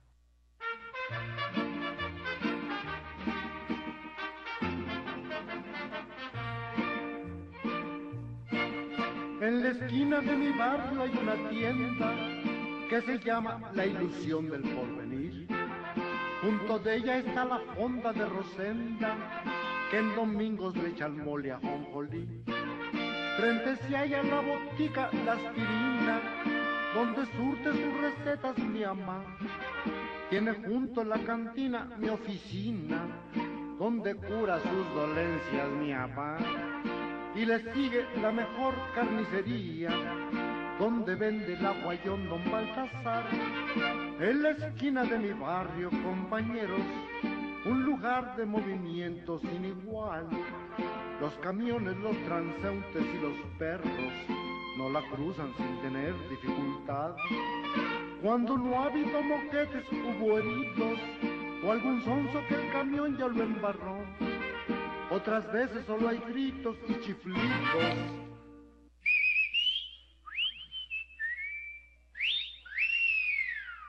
o se escucha el cilindrero tronador.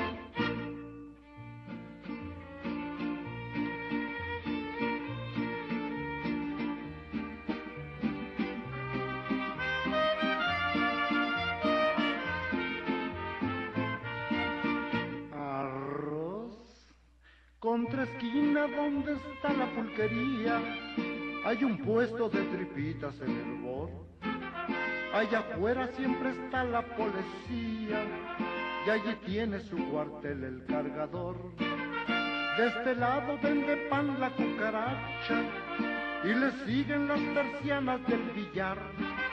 El tafite ya paró allí su carcacha porque llega con sus cuates a jugar. Don Fernando va siguiendo a una muchacha y Lupita, su mujer, ahí va detrás. En la esquina de mi barrio, compañeros, el lugar.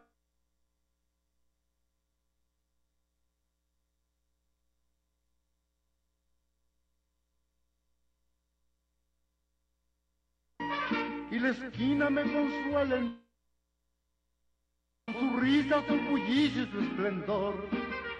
Llega el carro recogiendo la basura y entre tanto desperdicio va mi amor. No se vaya, no se vaya.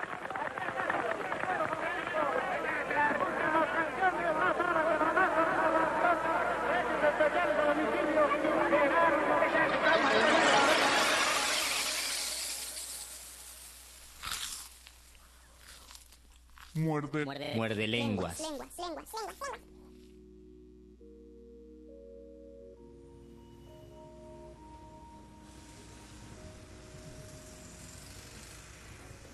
Escuchamos la esquina de mi barrio de Chava Flores y ahora estamos en el barrio de Santa María la Ribera porque queremos queremos transmitir desde aquí, queremos compartir con ustedes un espacio que les va a gustar, que tienen que darse una vuelta porque visualmente es increíble, es encantador.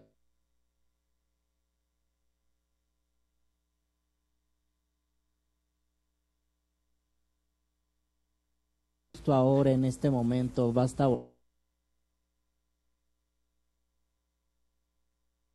Resistencia modulada. de lo mexicano está conviviendo y nos y son realidades que su- se superponen. Conde. Sara, Moira, ¿cómo les afecta eh, tanto en la creación como en, eh, no so- bueno, más bien no solo la vivienda o la estética del lugar, sino también en la creación, en el arte, el fenómeno de, de gentrificación que sufre eh, Santa María la Ribera?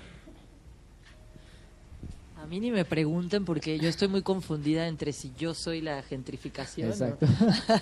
Eh, yo quiero pensar que somos una gentrificación positiva en el sentido de que creo que los artistas eh, que aquí habitan, que estamos haciendo cosas como teatro lúcido, de alguna manera estamos rescatando casas que si no habitásemos nosotros, rentáramos o compráramos, pues serían un oxo, serían un edificio de, de 50 departamentos. Entonces, bueno, a pesar de que somos extranjeros, de que somos los güeritos del barrio y que siempre lo vamos a hacer, no somos eh, originarios del barrio, quiero pensar, a mí me gusta pensar que estamos haciendo algo positivo al generar pequeñitos empleos, al hacer arte y para mí lo más importante, salvar una casona del, del barrio, de convertirse en Oxo. Sí, bueno, yo es muy curioso porque yo llegué hace siete años a la colonia y ni se podía entrar al kiosco morisco, todavía no empezaba todo este, todo este desmadre, ¿no? Este, pero creo que sí hay una diferenciación en- entre, podría haber entre tipos de gentrificación, ¿no? Y yo, yo no, no me considero gentrificadora porque la verdad, pues bueno, me cuesta mucho vivir en este pinche país, entonces ya con eso es ganancia.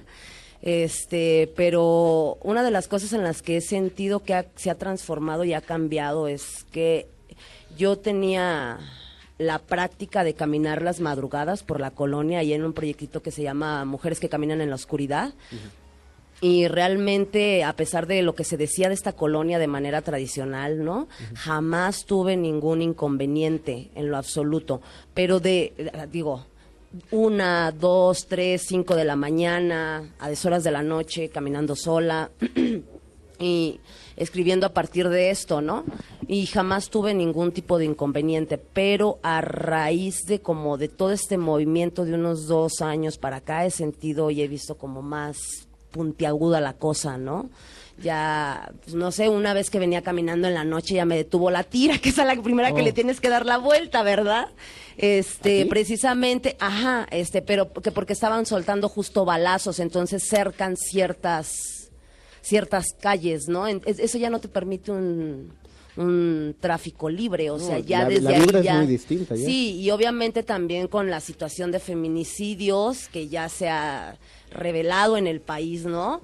Te crea una presión también para te crea una presión a ti misma como como morra, ¿no? Creadora y ya te la piensas un poco más, ya sales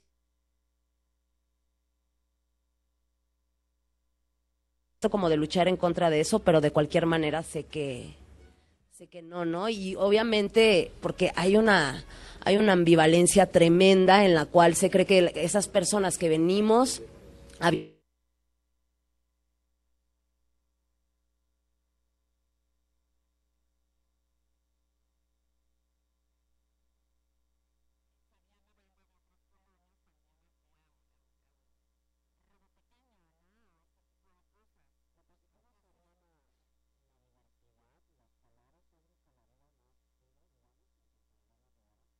Por la gente que llega. La... Pues si hay, si hay- si hay un movim- si hay otro tipo de movimiento, ¿no? Si hay una diversidad también en cuanto a oferta. Este, pero sí está habiendo una devastación a nivel arquitectónico gruesa y también de, de rapiña de agua y de muchas cosas. pues, Inmediatamente ¿no? se nota, ¿no? Hay Sí, sí, ve. claro, claro, claro. Hay que Sí, se desenturbiar, nota ya. Ajá. hay que desenturbiar los aires del Sí, ¿no? lugar. Eh, para ello creo que lo más oportuno para concluir nuestro programa, si nos puedes regalar otras palabras, Sara. Ay, válgame Dios. Bueno, O te vamos a persinarnos ya, por Dios, porque ya se viene un año muy cabrón. Este, ya todos No estamos nos arrastrando este, pero no le hace. Todavía muchas Todavía falta la colita, así es que vámonos con esto. Virgen putita y cariñosita, madre amoral, bigotoncita de la vulva mía, en este día tan especial te pido por todas las mujeres desaparecidas, por todas las que preguntan dónde están, dónde están, dónde están, por aquellas que no encontramos señales de vida. Y muy encarecidamente te pido, Madre, por todas nosotras que estamos encerradas en una cárcel imaginario real. Somos malas, Madre, haznos feroces, somos malas, Madre, haznos feroces. Mi dulce llamada, Señora de la Noche, protégenos en la oscuridad. Ah, ah, ah, ah, ah, ah, ah, ah, ah, ah, ah, ah, ah,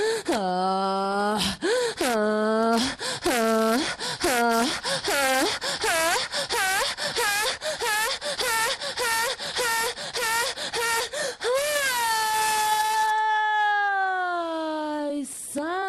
María Virilizada Virgen de las Bigotonas.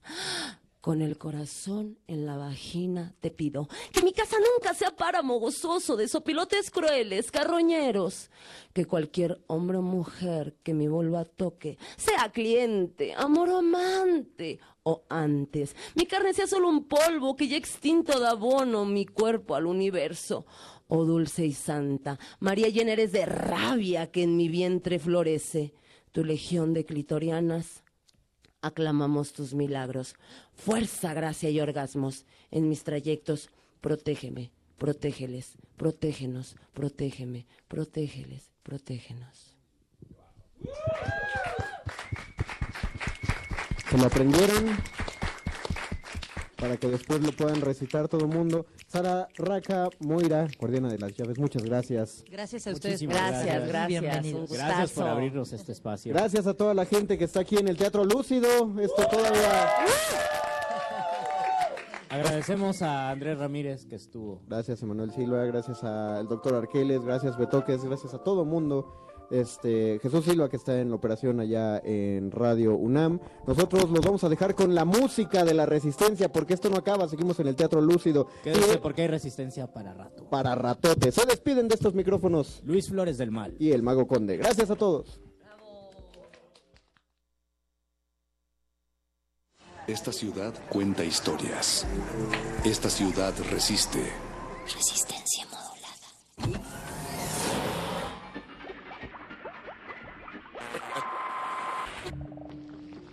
Entre los brotes culturales silvestres y la hidroponía acusmática se encuentran las conversaciones cantadas. Estudiamos el milagro de la música libre en el aire. Cultivo de hercios. Frescura en la flora musical.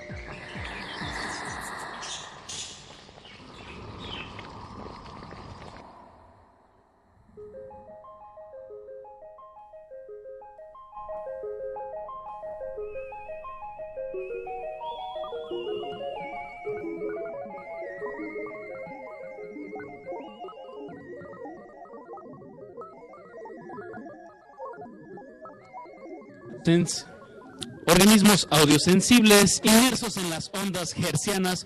Bienvenidos una vez más a Cultivo de Hercios.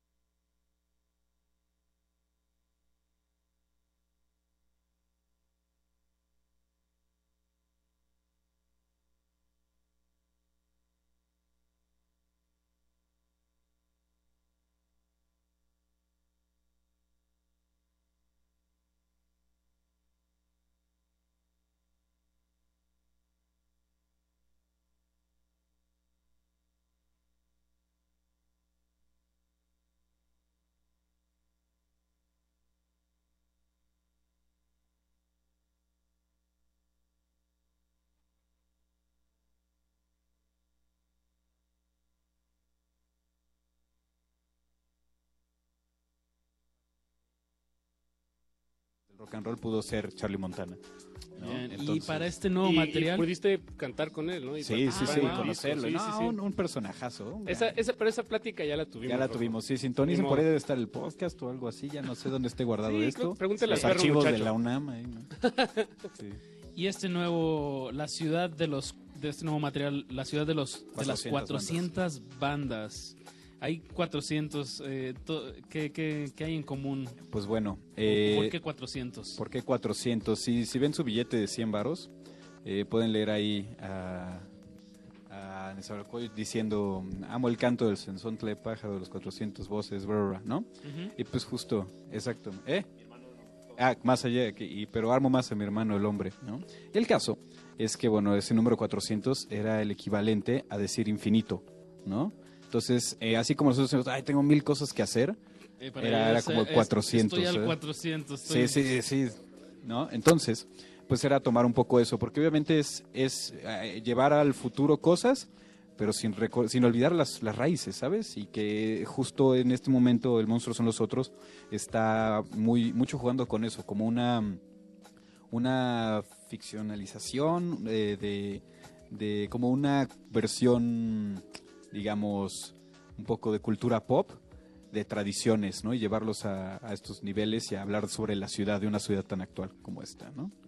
Pues, eh, Rocco, pues escuchemos el segundo tema de este EP, Venga, dale. El Río. Del Río Fútbol Del Club. Río. Del que- Río Fútbol Club. Que déjenme explicar, esta es la historia de... Ustedes jugaban la cáscara en la calle, ¿no? Sí, sí, sí, Y de Yo- y- y- no todos, no todos. Aquí yo creo que igual. Y el Apache, sí, el Apache sí. no, ¿no? Ay, Nada más claro la sí. pelaba, ¿no? Con, con Entonces- pelota de piel y todo. El caso es que, pues, era luego con morros que topabas en ese momento, ya quién sabe, ¿no? O eran tus vecinos y pasaron historias, y quién sabe dónde quedaron. Esta canción es la respuesta de algunas de esas historias, ¿no? ¿Qué pasó con esos morros? ¿Cuáles fueron sus destinos que por, por diversas situaciones socioeconómicas, por, por, por la violencia que ha venido a esta ciudad a destruirla, ¿no? Pues han llevado a, ha llegado a niveles, a lugares inesperados, ¿no? Y no siempre los mejores. Todo esto comentado por grandes comentaristas de fútbol, ¿no? Ah, bien, tiene, tiene comentaristas de fútbol, pues paren bien la oreja, esto se llama Del Río Fútbol Club, eh, la segunda canción de la ciudad de los 400, ba- de las 400 bandas del Monstruo son los otros, aquí presente Rocco, y pues continuamos en cultivo de ejercios. Paren bien la oreja.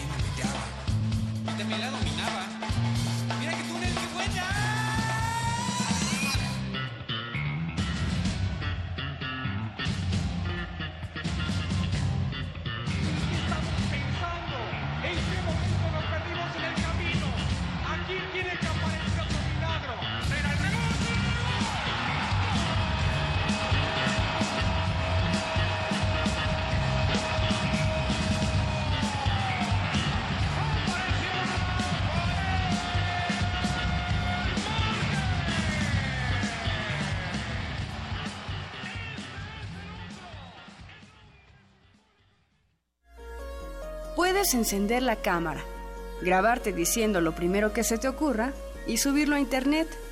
O puedes hacerlo bien. Radio UNAM te invita a construir tu propio espacio de expresión en la red con el taller Videoblogging, el poder de los influencers, impartido por Alejandro Valdés Barrientos. Aprende a llevar tu idea a un guion y a traducirla en video. Inicia el jueves 8 de febrero. Inscripciones, costos y descuentos al 5623-3273. Nuevos medios de comunicación para nuevas opiniones. Radio UNAM, Experiencia Sonora. En el marco del Festival Fotoméxico 2017, la Galería José María Velasco exhibe la muestra Dentro y Fuera, Yolanda Andrade, Vigía de la Sorpresa, quien en su obra recrea los rasgos que definen a las culturas urbanas. Con un estilo hiperrealista contundente, retrata igual las calles que las escenas intimistas de diversas ciudades del mundo en prolíficos escenarios de contrastes. La muestra fotográfica Dentro y Fuera, Yolanda Andrade, Vigía de la Sorpresa, se puede visitar en la Galería José María Velasco de la Ciudad de México. Let there be sound. Gabinete de Curiosidades. Conoce los descubrimientos sonoros que Luisa Iglesias y Frida Rebontulet atesoran en las frecuencias radiales. Experimentación sonora, música poco convencional, materiales históricos y diversos audios que forman vasos comunicantes. Todos los domingos a las 2.30 de la tarde por el 96.1 de FM Radio UNAM. Experiencia sonora. Resistencia modulada.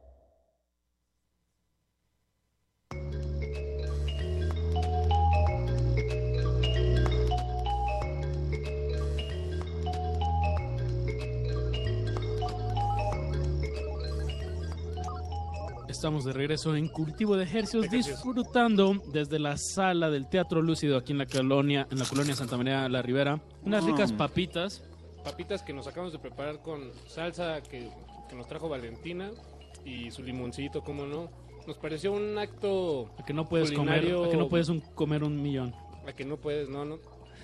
No, yo no puedo. Pero nos, nos pareció un acto culinario apropia- apropiado con cualidades radiofónicas. Y eh, generoso.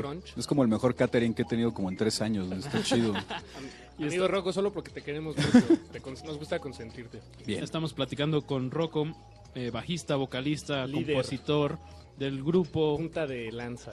Punta de lanza del grupo Funky. Digo, me quedo corto con decir Funky, pero el monstruo son los otros. Así es. Ya y vimos lo- dos eh, temas. escu- escuchamos dos temas de un EP que eh, publicaste el viernes pasado, Así hace es. unos días, fresquecito. ¿Dónde lo publicaste exactamente? Está en- Porque yo lo recibí en mi bandeja de entrada. Ah, qué chido. Eh, Ah, sí, cortesía de ti. Ah, Muchas ok. gracias. Entonces no fue como un acto mágico, así, güey, pues, llegó de la nada, qué chido. No, pues no. Ah, sí fui yo y mi necesidad. No, pues está bien. Este, lo pueden encontrar en todos lados. Está en, eh, en todas las plataformas digitales de moda. Eso, bien. También está en YouTube, obviamente Spotify, bla, bla, bla, y pues si le escriben a la página del monstruo se los mando por correo, no hay bronca. Ah, bien, hay una versión eh, física. Todavía no, Todavía, todavía, no. Lo habrá. Lo habrá eventualmente cuando compilemos los cuatro EPs en una magnífica edición especial. Ya habrá edición física, pero en el Inter no. Crónicas de Nueva Tenochtitlán. Exactamente. Y por cierto, eh, pe- perdón que lo mencione hasta ahorita, yo lo quería mencionar al inicio, pero pues lo Nunca es tarde, ahorita, Paco. Nunca es tarde.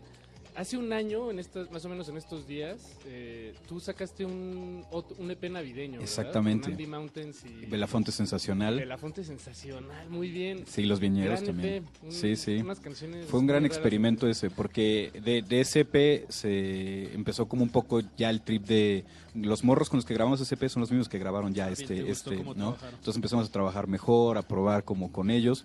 Y luego esta idea de invitar a músicos. En este EP, por, porque tuve que cambiar de lugar una rola que hablaba de un terremoto. eh, ya no, no hubo invitado en este EP, pero la idea era que hubiera en cada uno. Pero pues íbamos a armarlo con Decibel, esta banda épica de, de rock en oposición, electrónica, pioneros por ahí, ¿no?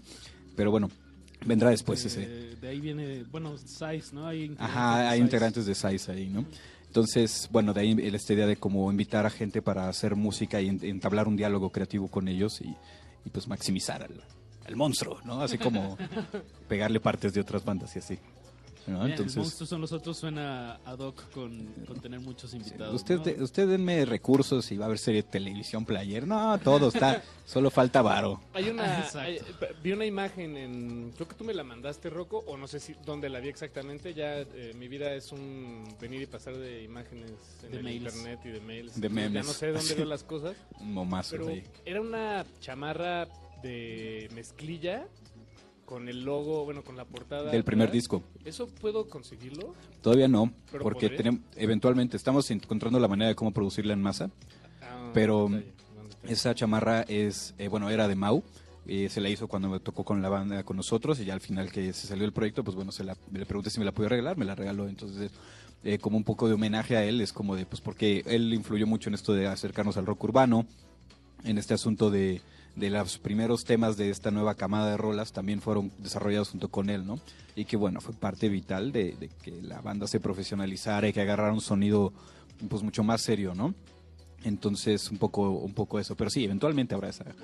En esta línea de vestimenta me ha tocado ver el monstruo son los otros en vivo y hay, hay un, un adorno de vestimenta bastante particular que me gusta mucho. Es como un pectoral que me recuerda como a Son Ra o a, um, Exactamente. a Earth, Wind and Fire. O a los Askis. O a los Askis. Pero me contabas que eso lo, hici- lo hiciste con un luchador, ¿no? De- Sí, es que una gran amiga eh, que, que empezó como fan de la banda y luego se volvió muy amiga mía, eh, su papá es luchador. Y me contactó con el luchador que él hace ropa a los luchadores. Entonces él, con él estamos diseñando como lo que vamos a usar. Porque estamos hablando de Nueva Tenochtitlán y ni modo que lleguemos así en panza, o sea, como de "Ah, ¿qué hubo? No. Sí, no, hay que, bien, hay que respetar bien. la hay que respetar el- la narrativa que estamos haciendo y llevarla al límite de lo, de lo posible, ¿no? Entonces eh, ya hicimos esto de, de Me- me estos petos rock and estás- rolleros. eh, estás planteando, o sea, tu, tu narrativa viene incluida con, con vestimenta, de alguna manera también el escenario es esta ciudad que tú mismo creaste. El CD va a ser es rascahuele también, está chido. es El CD va a ser rascahuele, suena bien. ¿Por qué va a oler la, la nueva No, bien. Esa es buena pregunta. Bien. Pues díganos a qué, a qué les huele la nueva Tenochtitlán a cargo de El Monstruo son los otros. Nos queda un tema más que es bastante cortito.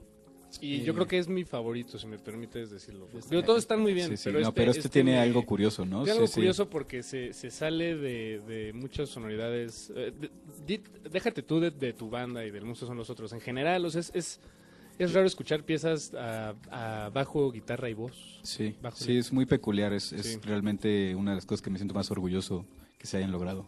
Y se llama 21 porque... Porque recuerden que si suman los dígitos del boleto del trolebús y suma 21 pueden intercambiarlo por un beso. Eso dicen, pero háganlo con cuidado y siempre con el consentimiento de de, la preferencia no persona. negro, ¿no? Porque pues, sí. Sí. ahí estabas complicado en transporte público, te puede llevar la, la policía. Sí, no, hay que, hay que tener eh, muy presentes las, las conversaciones que se están teniendo ahorita y, y tener siempre el consentimiento de la gente que. Ah, no, que- claro, claro. quiere, sí, tienes que avisarle, ¿no? ¿no? Sí, exacto. No es nada más intercambiable así porque sí. Y bueno, con, Con información eso- que cura, Pacho. Sí, pero- claro, con eso despedimos a Rocco. Muchas gracias por estar esta primera sección de cultivo de ejercios. Eh, cuando salga el- la tercera entrega de Crónicas de Nueva Tenochtitlán, nos haces... Y el box set de lo los haces 25 años seguramente aquí seguiremos. Exactamente. Pues muchas gracias. Escuchamos 21 y continuamos aquí en Cultivo de Ejercicios. A continuación seguimos con la banda Cascabel que les traen regalos y música nueva. Buenísimo. Muchas gracias, Rocco. No, pues gracias a ustedes. Buenas noches.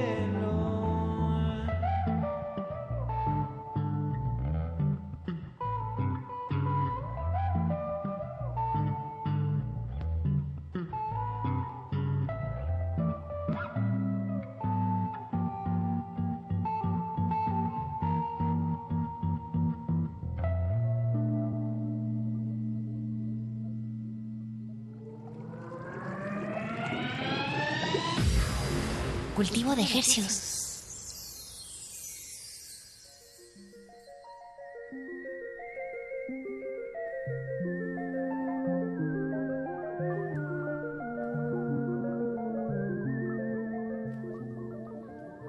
Estamos de vuelta en Cultivo de Hercios, de Hercios, y lo que escuchamos hace unos momentos fue El monstruo son los otros. Ya se despidió Rocco de este espacio. Estamos transmitiendo desde el Teatro Lúcido aquí en Santa María la Ribera, queridísimo Apache.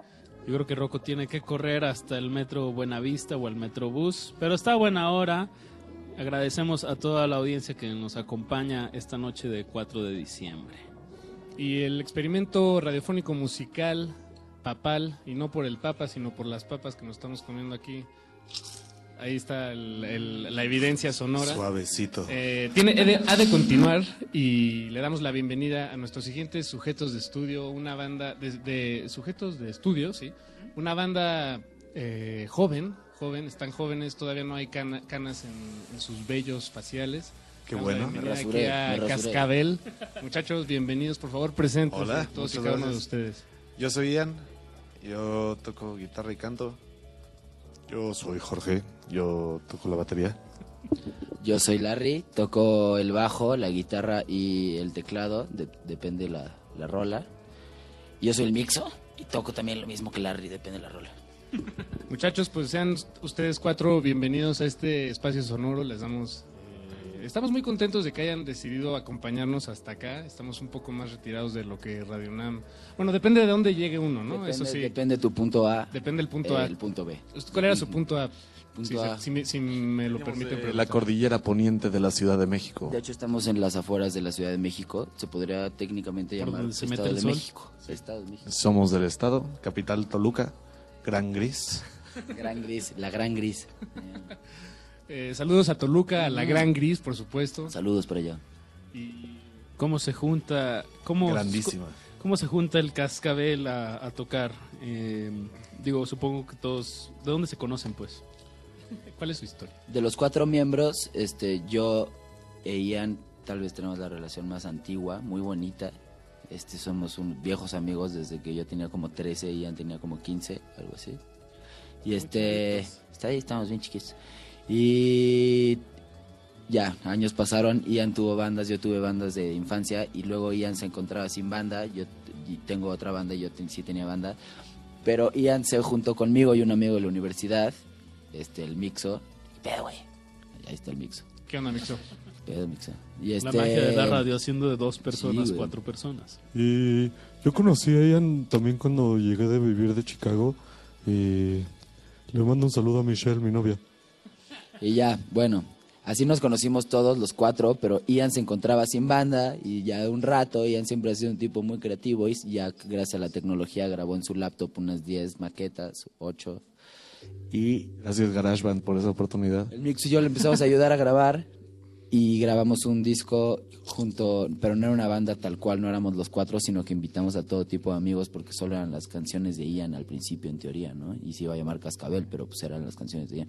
Entonces hay como, en las ocho, diez rolas hay como ocho bajistas, cuatro bateristas, hay un buen percusiones, todos diferentes de todas las bandas que son como nuestros compas, y hay varios, está bastante chido. Pero justo el disco nuevo que tenemos, o sea, cuando terminamos el primer disco, lo siguiente que pasó es que ya lo queríamos ahora tocar en vivo. Entonces, pues ya se hizo la banda de los cuatro que somos, y solo somos nosotros cuatro, es Puy, Mixo, Ian y yo.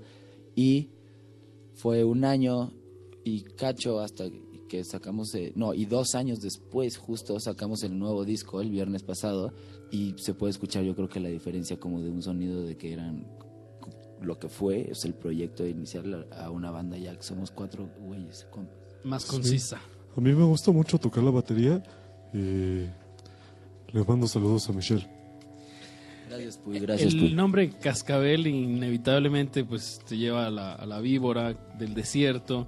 ¿Tú crees? Sí, ¿no? Bueno, no sé, a mí me da esa impresión. Así luego lo pienso, es que lo relaciono mucho el, el- el tipo de Si rock quieres. que hacen. A la culebra. Te lleva, te lleva, no, ¿qué relación ustedes ven? O sea, por ejemplo, uno de los de los festivales más emblemáticos, creo que en esta línea, el Desert Days, o sea, siento que sí hay una línea entre el desierto y este tipo de rock. o es- ¿Ustedes ven esta relación? Pues sí hay mucha influencia del desierto, sea stoner o sea psicodélico como tal de sus inicios en Austin o sus inicios en el desmadre californiano. Peyote, carnal, es, es milenario. es- Y ok.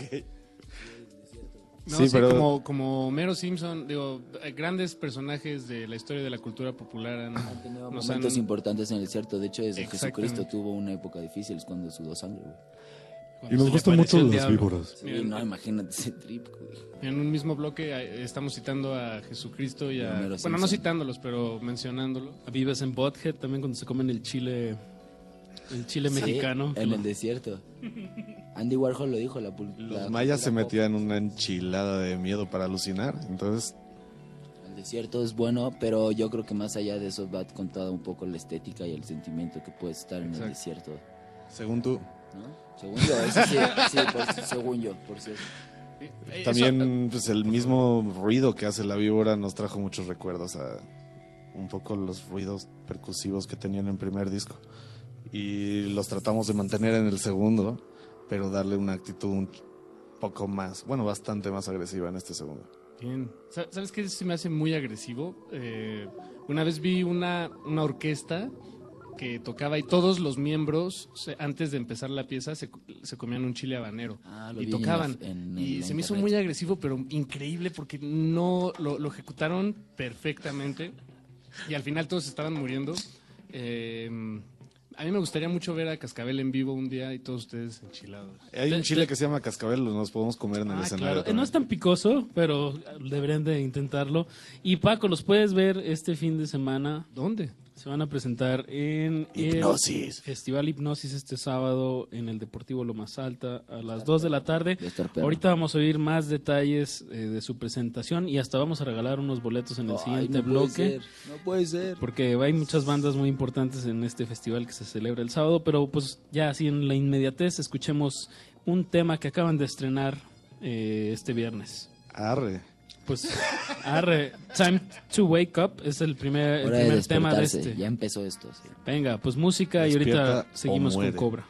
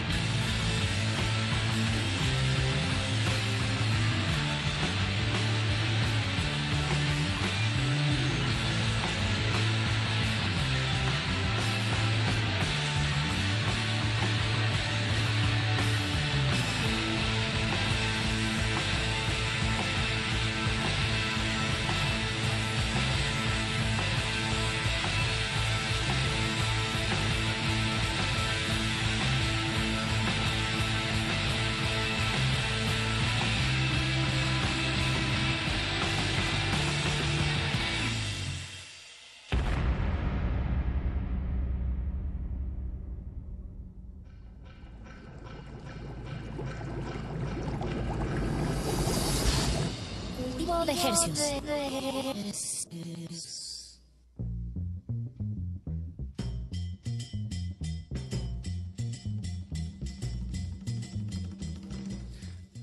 Acabamos de escuchar Time to Wake Up, el primer tema de Cobra, el nuevo material que acaba de lanzar Cascabel, nuestros invitados de esta noche. Presente. Presente, eh. Larry, Ian, Uy. Ahí están los cuatro integrantes que tienen voces muy similares. Pero es coincidencia. Es, co- es coincidencia. eso somos una banda. Eh, Nos llevamos bien. Eso. ¿Y, ¿Y dónde ensayan? Esa es una buena pregunta para... ¿Dónde ensayamos? Es una buena pregunta cuando eres una banda independiente, porque se puede volver una batalla a veces. Pero nosotros logramos, entre un buen colectivo de amigos, yo creo, logramos varias cosas. No solo ensayar, sino videos, grabaciones, este, hasta, hasta hay una pequeña disquera digital que tenemos, eventos, todo eso, como que hace unos 3, 4 años, tal vez desde, sí, más bien desde antes de que estuviera Cascabel, nos juntamos varias bandas de las que estábamos. Tenemos esta cosa que se llama Toga Records, que es esta disquera digital. También a la hora de los videos tenemos como gente como involucrada, involucrada más allá como de que puedas contratar un servicio, o sea, como gente involucrada y sí. Una red de apoyo. Ajá, y entonces que- comunidad. contestando comunidad. específicamente tu pregunta, ensayamos siempre, tenemos dos, tres lugares predilectos. Está el Pony's Corral, que es el estudio de el Pony, el bajista de Rising Sun, y es su home studio, y ahí están todos bienvenidos. Está también, ¿cómo se llama el de Hermes? Se llama Locomotora.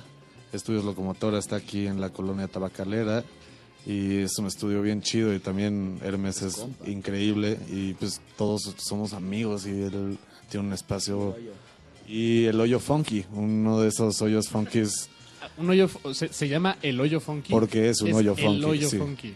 Nada más no hay que hablar mucho de eso al aire. Es secreto. Pero algún día que puedan ir, vayan, es Guadalajara 60 y es un hoyo funky real. Es la cuna de varias bandas y de varias cosas chidas, en serio. Bueno, entonces. Ya lo dije. Entonces vayan. Bueno, no, no, bueno, no entendí si A es una invitación a si que vayan o a que no vayan. Puedes ir y no hay nada, pero puedes ir y es la mejor. Vas a encontrar un hoyo funky. Eh, pues Cascabel, ustedes tienen un regalo para nuestra audiencia, cosa que nosotros y nuestra audiencia les agradecemos mucho porque nos quitaron un peso de Sí, encima. cortesía de hipnosis. Nos vino Santa Claus, ¿no? Ahorita que es diciembre y pues, gracias que ya pasó el buen fin y todo eso, pero este no, sí les traen, les mandan unos boletitos. Entonces, ¿qué pex? Dos boletos, dos Dos boletos, boletos sencillos, sencillos. se Ni hemos dicho quién va a atacar aparte de ustedes, pero pueden checar el cartel, está bastante choncho. ¿Quieren bastante- que diga? Sí, pues a ver, diga a quién quieres ver en el Festival Hipnosis. Yo a Virtual Haze, muchísimo. Vivan the Sect, muchísimo. Los Mud Howlers, muchísimo. Todas bandas Enormes, todas esas nacionales. enormes. Bueno, y Black Rebel, y Black Angels, y Ty Seagull, y Death Valley Girls. Pero los que dijiste al y- principio, wow, ¿eh? Sí, No, yo verdad, recomiendo verdad, muchísimo que vayan desde temprano, la verdad. Son Aparte, muchas bandas que han estado, sí, propuestas nacionales, apoyen su escena local de psicodélicos y buena onda, o sea, Nunca sabes si Kurt Cobain es tu vecino. Bien dicho. ni bien el dicho. slash güero de la CDMX. Bien, pues vamos a regalar dos boletos sencillos vía Twitter a las dos primeras personas que arroben a Cascabel MX, Hipnosis MX y arroba R modulada. Y digan de cuál calzo. Yo. No tiene que ser eh, precisa la respuesta. Tiene No. que ser la primera. Y la segunda. Exacto, dos Solo la primera y segunda. Para este sábado 9 a partir de la una de la tarde en el Deportivo Lomas Altas. 11 de la Desde mañana. las once y media vamos a A abrir esa- puertas. a esa hora abre y van a empezar las propuestas nacionales con Tokio. Eso. Jalen, Desde desde, las las 12 12, jalen para porque- ver a Virtual Haze, que la rompen brutal. Eso. Pues ahí está la invitación. muchachos. Escríbanos a nuestro Twitter para que se lleven esos pases. Y bueno, Cobra este material. Me gusta cómo los, los mismos festivales impulsan a las bandas a, a hacer nuevo material, ¿no? Y, y usted es el caso de, de Cobra, que ya lo tenían yo creo que eh, cocinando desde hace un rato, pero Desde está padre rato, coordinarlo, justo. ¿no? Sí, fue. Se, Se alinearon los astros. ¿no? Hay veces que pasa. Aquí los, de la- los del Teatro Lúcido. Bien, pues eh, hay un tema, el tercer tema de este, de este disco de 10 canciones, se Sí, llama señor. La Cobra. La maldita cobra se llama también. Pues, ¿les parece si, les- si lo escuchamos? Eh, pues los felicitamos mucho en su presentación del sábado. Por ahí los estaremos viendo. Ahí nos vemos Y pues todos. escuchen este material de Cobra, de Cascabel. Yo le quiero mandar un saludo a mi mamá y un saludo a Michelle. Y, y ¿Es tu novia? Sí. Toca conmigo y con Larry en The Bunions. Se los recomendamos mucho también. Y Larry también tiene una banda que se llama The Rising Sun. Y también lo- ah, luego toca con... Y Michelle, y Michelle, y, Michelle te quiero mucho. Bien, pues escuchemos Gracias, música nuevecita eh, a cargo de Cascabel. Esto se llama La Cobra. Cobra. Y con eso despedimos esta emisión. amor y es- veneno. esta emisión de Cultivo de Hercios desde el Teatro Lúcido totalmente en vivo. Pero no le cambien porque luego continuamos con música en vivo hasta las 11 de la noche que se acaba la resistencia modulada. Se despide este micrófono Apache o Raspi. Paco de Pablo, muchas gracias por su sintonía. Disfruten la música de Cascabel.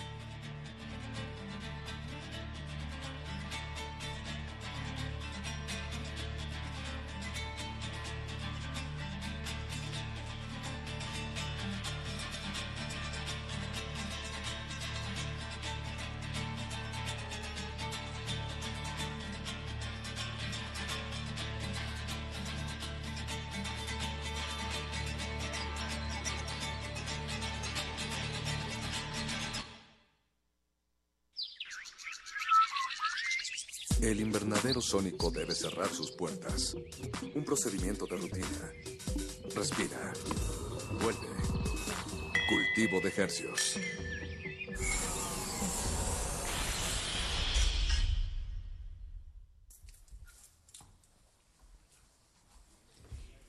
Seguimos transmitiendo desde la colonia Santa María a la Ribera. Esto es Resistencia Modulada. Estamos en playlisto. Dos hermosas mujeres por dentro y por fuera nos acompañarán esta noche.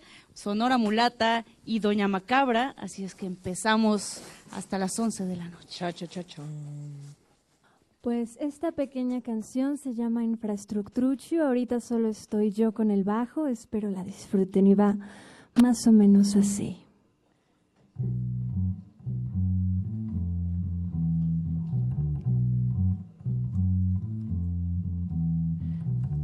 Ayer mataron al hijito de Abraham. No traía varo para el ratero ni hablar.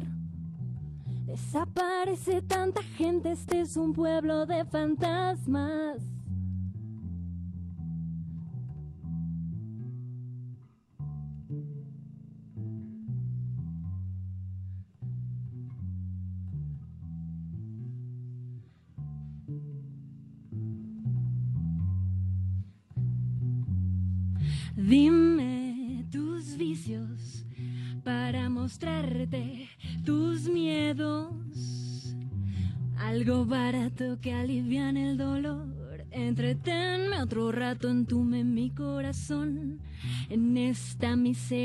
Se da ni el amor, ojos vendados.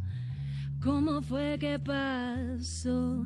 Lo que yo necesito es lo que tú necesitas es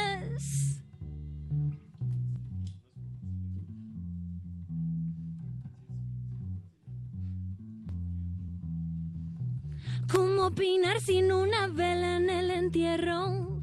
Nuestra empatía está podrida, qué mal.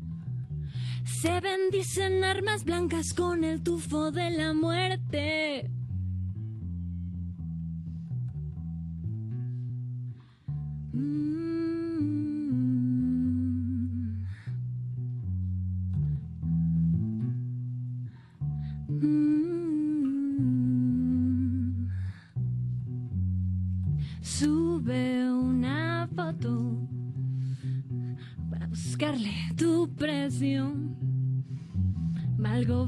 Barato que aliviane el dolor. Entretenme otro rato, entume mi corazón. En esta miseria no se da ni el amor, ojos vendados. ¿Cómo fue que pasó? Lo que yo necesito es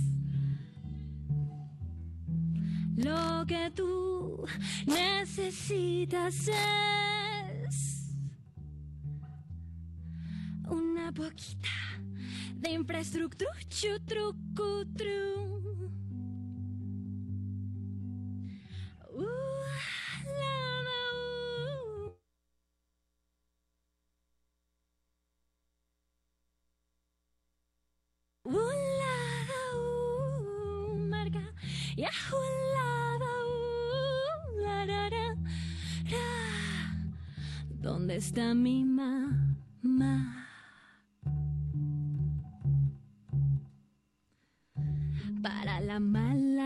está la chicha, cha, cha, ponte trucha, chucha, saca tachas pa' bailar, trarara.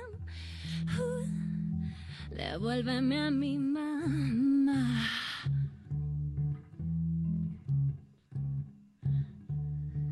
Infraestructura, chu, truchu, cachu y achu, infraestructura. Truccio, truccio, shabum, gabum, impresso cru, cartuccio, che tronai, pum, la ridam, la ridam, la la da da dam, la da la dam, la da da da dam, ooh, ooh da dam.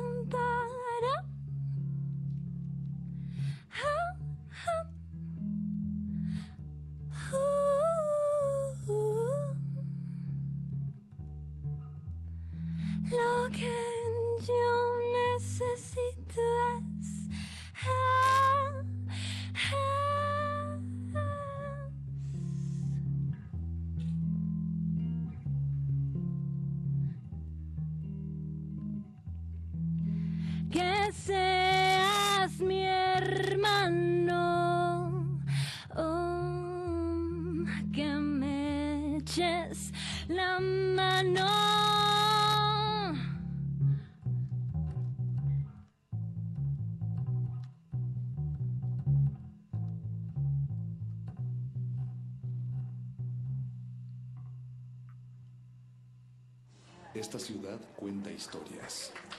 Esta ciudad resiste. Resistencia modulada.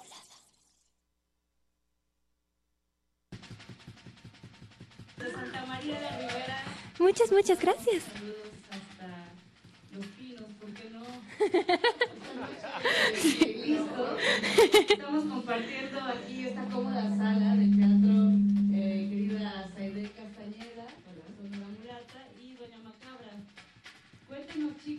¿cuál es su relación con este espacio? Sobre todo, ¿cuál es tu relación, Doña Macabra, con el teatro de ciudad? Nos estabas platicando hace un momento que aquí te presentaste eh, las primeras veces. Pues sí, este espacio lo descubrí hace ya tiempo y se ha vuelto una segunda casa porque en verdad entra uno a este teatro y, y el resto de la ciudad desaparece. Es un lugar de magia. La primera vez que vine aquí fue en un evento en el que participó Matilde Band, Mati- participó Pris, hicimos un Halloween y decoramos todo este lugar, así pusimos telarañas, momias colgando del, del techo y es un espacio pues de libertad, ¿sabes? De, todo tipo de, de escenas musicales coinciden aquí y se llevan como en armonía, es como un pequeño espacio de, de sueño donde todos podemos soñar en conjunto. espacio de diversidad, vuelve, pues, eh, esto, ¿no? Un sinónimo de diversidad, sinónimo de cultura, sinónimos de encuentros. Sonora Mulata, tú ya llevas un rato aquí dando el rol en estas calles. Más o menos sí. Nuestro primer acercamiento a Santa María de la Ribera fue con un amigo, eh, dos amigos, Nela eh, y Enrique Pillurat, que tenían este locatl en eh, Doctoratl, Doctoratl, ajá. justamente, y hacemos unas fiestas los domingos, que que se llaman Plácido Domingo. Es buenísimo. Empezamos a organizar, eh, la idea era un asador, música, cumbia principalmente, y tomábamos la calle afuera de- de- con, con el asador y la, y la bocina afuera. Entonces, eh, pues eso, esto ya tiene, va a ser cuatro años, ya, más o menos. eh, El Barbador, el 14, este, Sonido Cincelejo, eh, Papi Pérez, bueno, el Sonido Berserk, Motake, toda la Liga Mexicana del Bass pasó por el Locati. Entonces, este, ese fue nuestro primer approach con Santa María de la Ribera y ahora soy vecina, Vecina. de Santa María de la Ribera. El terremoto me trajo para acá. Después Ok. del 19S tuve que dejar la casa donde estaba y ahora estoy viviendo en la mejor calle de la colonia Santa María de la Ribera, Sor Juana Inés de la Cruz. y pues, estamos súper contentas. eh, A mí me da mucho gusto eh, presentar este playlist desde Santa María la Ribera, pero me da más gusto todavía que haya proyectos de mujeres que están haciendo arte, que están expresándose y que cada vez va eh, como la espuma más para arriba. Eh, me estabas platicando de mi hermosa vagina hace rato. Claro, sí, esto ya es como una nueva etapa en lo que estamos haciendo actualmente con la Sonora Mulata. Tenemos un, eh, una crew que es eh, totalmente fémina. Eh, somos feminastis y, y, pues estamos eh, haciendo esta, esta plataforma, Mi Hermosa Vagina, que es una plataforma para impulsar a mujeres en, le- en las artes, en las distintas artes. El sábado tuvimos el lanzamiento que la verdad nos fue bastante bien. Un saludo, un saludo a todas las berracas y a las MHB que se rifaron cañón el, el fin de semana. Este, y bueno, la idea es justamente visibilizar el trabajo de mujeres contemporáneas en todas las artes, ¿no? Entonces, dentro de Mi Hermosa Vagina existe un, eh, una plataforma musical que se llama Vulva Sónica, que es manejada por Panchita Peligro. Carnalita, te mando un abrazo, sé que estás oyendo. Y bueno, pues Vulva Sónica se trata exactamente de mujeres productoras en la música, y, pero pues nuestra especialidad es el bass music. Entonces, Y nos vas a compartir unas canciones. Sí, les De hecho, ya están sonando ahorita. eh, Les, les elegí cosas como de mujeres. Dije, bueno, pues vamos a, vamos a darle como más espacio a, a- a la- a las creativas, ¿no? A las productoras mujeres, porque dicen que no hay, pero sí hay, hay un chingo, nada más que hay que buscarle y, y pero de que hay. Y a veces no tanto buscarle, sino dar espacios, ¿no? Como, Exacto. como este, que es el, el Teatro Lúcido, que es un espacio que abre las puertas a distintos proyectos, que agradecemos mucho la, la invitación y estamos muy contentos de ser el primer día de que Resistencia Modulada sale de la cabina de, de Radio UNAM y, y pues aquí nos abrieron las puertas. Muchísimas gracias, de verdad, a todos. ¿Con qué nos vamos a ir? el Teatro Lúcido. Esta es, em, él nos va a decir. Eh, la filipina, pero no tengo muy presente de quién es. Claro, La Filipina es una chica que es, eh, em, es oriental estadounidense y ella hace producción, eh, vive en Los Ángeles y es eh, como de las ult- su- sus últimas producciones. Por eso la traje. Es ¿Te chica. parece bien si ligamos con Panchita Peligro? Vamos a darle. ¿Qué? Sí.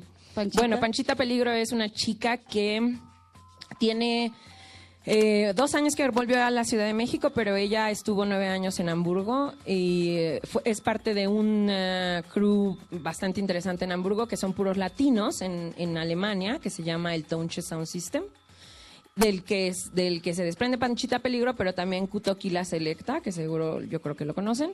Entonces ella es eh, la que cura la parte de vulvasónica con mi hermosa vagina, pero también es la que hace la producción y la logística de los Berracas BC Bass, que es una am, alineamos eh, el bass music con las carreras de mujeres en bicicletas. Carreras en, en bicicletas eh, totalmente al margen de la ley, porque no se puede hacer eso, ¿no? Entonces tomamos avenidas eh, para hacer circuitos y este o, o, cosas cosas prohibidas y peligrosas. Entonces, eh, porque a las mujeres nos gusta correr hard. Entonces empezamos a hacer este tipo de cosas porque nos dimos cuenta que en las organizaciones donde la mayoría de los hombres abundaban, para variar, eh, los premios a las mujeres de primer lugar, aunque recorriéramos el mismo, la misma distancia y con el mismo esfuerzo, eran unos premios como de consolación. Entonces, pues nos indignamos y dijimos, no necesitamos sus carreras, vamos a hacer nuestras propias carreras con premios chingones, donde no me sienta como relegada por haber llegado cinco minutos después, aunque entre ellos no hacen el mismo tiempo. Entonces empezamos a hacer este tipo de, de propuestas y a las chicas les ha gustado, entonces estamos preparando bastantes sorpresas para el futuro. Eso, pues, querido productor Betoques, por favor, lánzala.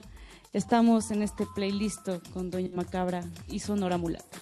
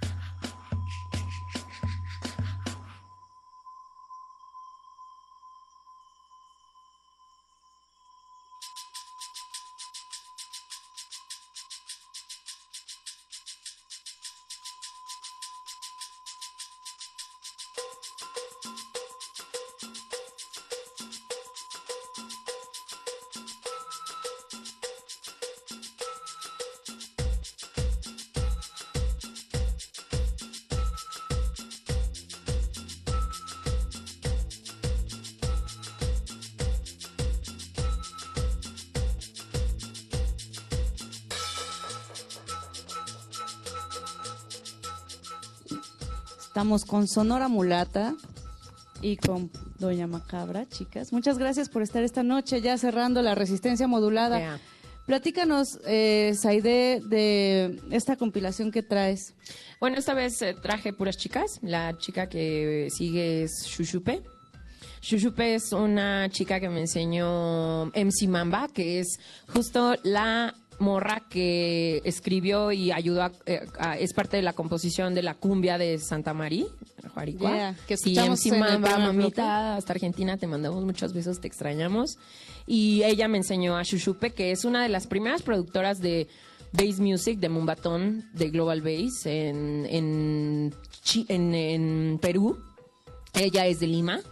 Y increíblemente es como de las más, ah, de las mujeres más prolíficas de, de- Perú, pero las menos, de las menos conocidas. ¿Por qué? Porque es mujer. Entonces le han dado así como muchos laureles a contemporáneos como, no sé, de, de- peruanos también, y el nombre de Shushupe no ha sido realmente reconocido, entonces pues mi idea con esta con este playlist de esta noche es dar reconocimiento a estas mujeres. Escuchar más esos sonidos que a veces son difíciles, Doña Macabra, ¿no? ¿Cómo fue, cómo fue tu caso? Cuéntanos Pues- un poco del proyecto, cómo surgió. El proyecto surgió porque a veces hacer música es un impulso y es inevitable. Y tuve mucha suerte porque empecé a encontrarme personas con las que me entendía. Y pues nos gusta, porque nos gusta cantar de todo, no solo, no solo de temas de amor o de desamor, sino de todas esas cosas que pasan en las calles. Yo, yo creo que México es un lugar tan delirante y hay tantas cosas. Basta salir aquí a la esquina en el Teatro Lúcido para tener una buena canción acá. Entonces eso es lo que hacemos, contamos cuentos. Así es, ¿y por qué no escuchamos uno de esos cuentos con los que nos podrías deleitar esta noche? Pues si quieren un cuento pequeñito sobre noviembre, porque noviembre fue, fue un mes difícil. Fue difícil. Este año ha sido muy difícil. No sé, hemos sobrevivido, pero uf, golpazo tras golpazo. Un terremoto, la ley que está por aprobarse, que quiere militarizar, es eh, un jugo de emociones esta ciudad. Así es que escuchamos, esto es playlist de resistencia modulada desde Santa María la Ribera. Esto se llama noviembre. Y va más o menos así. Noviembre mueve tu perfil, dice tu nombre. Tus ojos viejos de marfil los siguen torpes. Responde y corre tras de él, levanta el vuelo. Sigue el aliento del invierno.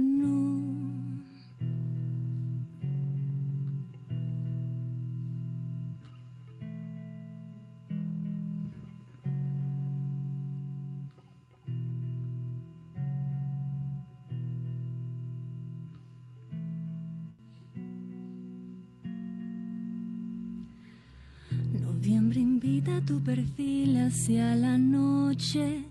Tus huesos secos de marfil se mortifican. Está bien no regresar, no guardes nada. Sigue el aliento del invierno.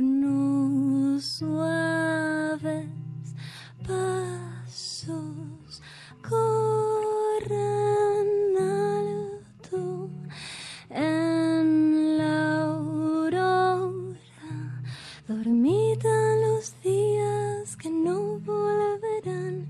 Y tú con noviembre te vas.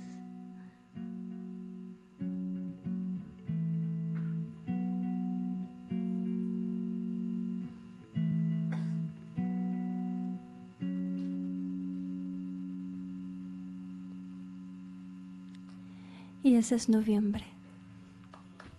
Tierna. Qué bonito. Gracias. Aplausos, aplausos sin duda porque se valora siempre la música en vivo y el esfuerzo de todo este equipo que hizo posible la transmisión, eh, todos los que nos escucharon también y me gustaría que nos dieran las coordenadas de, de dónde podemos encontrar las chicas. Bueno, el lanzamiento de Mi Hermosa Vagina ya tiene un blog que tiene algunas entradas. Eh, estamos invitando a muchas mujeres que, gusten de escribir o gusten de hacer playlist o gusten de hacer música o gusten de hacer teatro, que nos busquen en www.mihermosa.org.mx y las redes sociales igual, mi hermosa vagina, ¿no? Eh, la, la otra entrada que es con el BC Base, que es estas fiestas de música y, y carreras eh, eh, súper rápidas de mujeres en bici. Eh, es Berracas Auroras eh, y nos encuentran así en todas las, re- en todas las redes. Berracas Auroras. Berracas Auroras, sí, eh, tomamos esto de la sororidad entre mujeres, ¿no? Perfecto. ¿Y Doña Mu- Doña Macabra. Macabra, pero ser mashup. nuestra banda. Y sonora macabra. Vamos a hacer nuestro macho. Exacto. Pues Doña Macabra está como Doña Macabra con barra en Facebook Macabra Oficial porque no puede haber una ñ, entonces nada más es Macabra Oficial. y pues estamos preparando nuestro EP para, para que salga en enero con muchas sorpresas y muchas Perfecto. gracias. No, gracias a ustedes. Vamos a cerrar esta sección. ¿Qué te parece con algo de Bien. la playlist que nos Sí, trajiste? pues em, podemos cerrar con. am, mira, esta es genial, el Guapango Popocatépetl. Esto va a ser un homenaje a una amiga muy querida que falleció hace poco, hace unas semanas, Lady Zunga.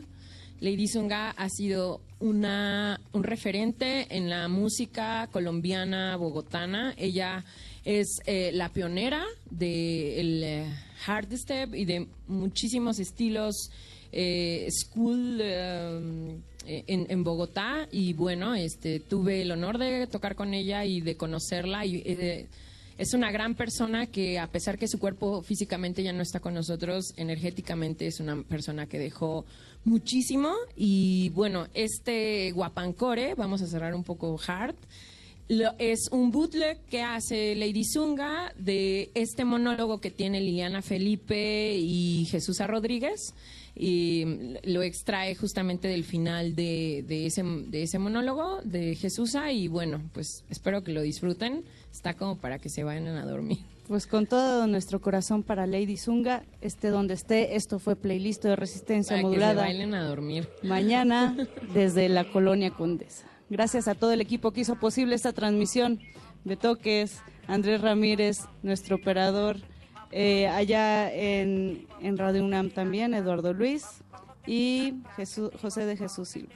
Mi nombre es Mónica Soros.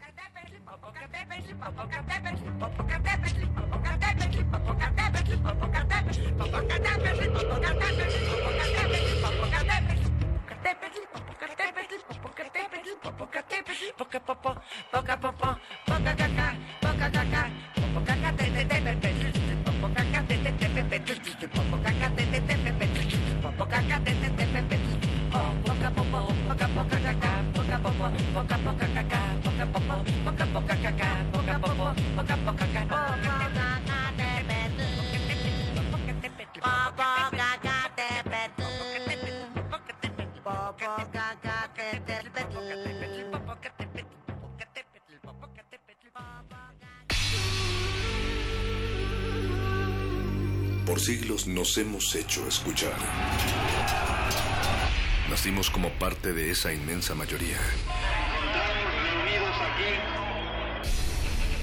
Hablar, Escuchar, debatir, proponer, cuestionar.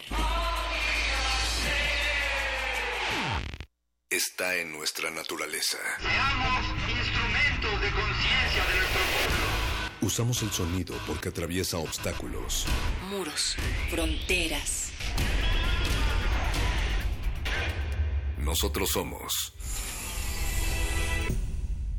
la resistencia.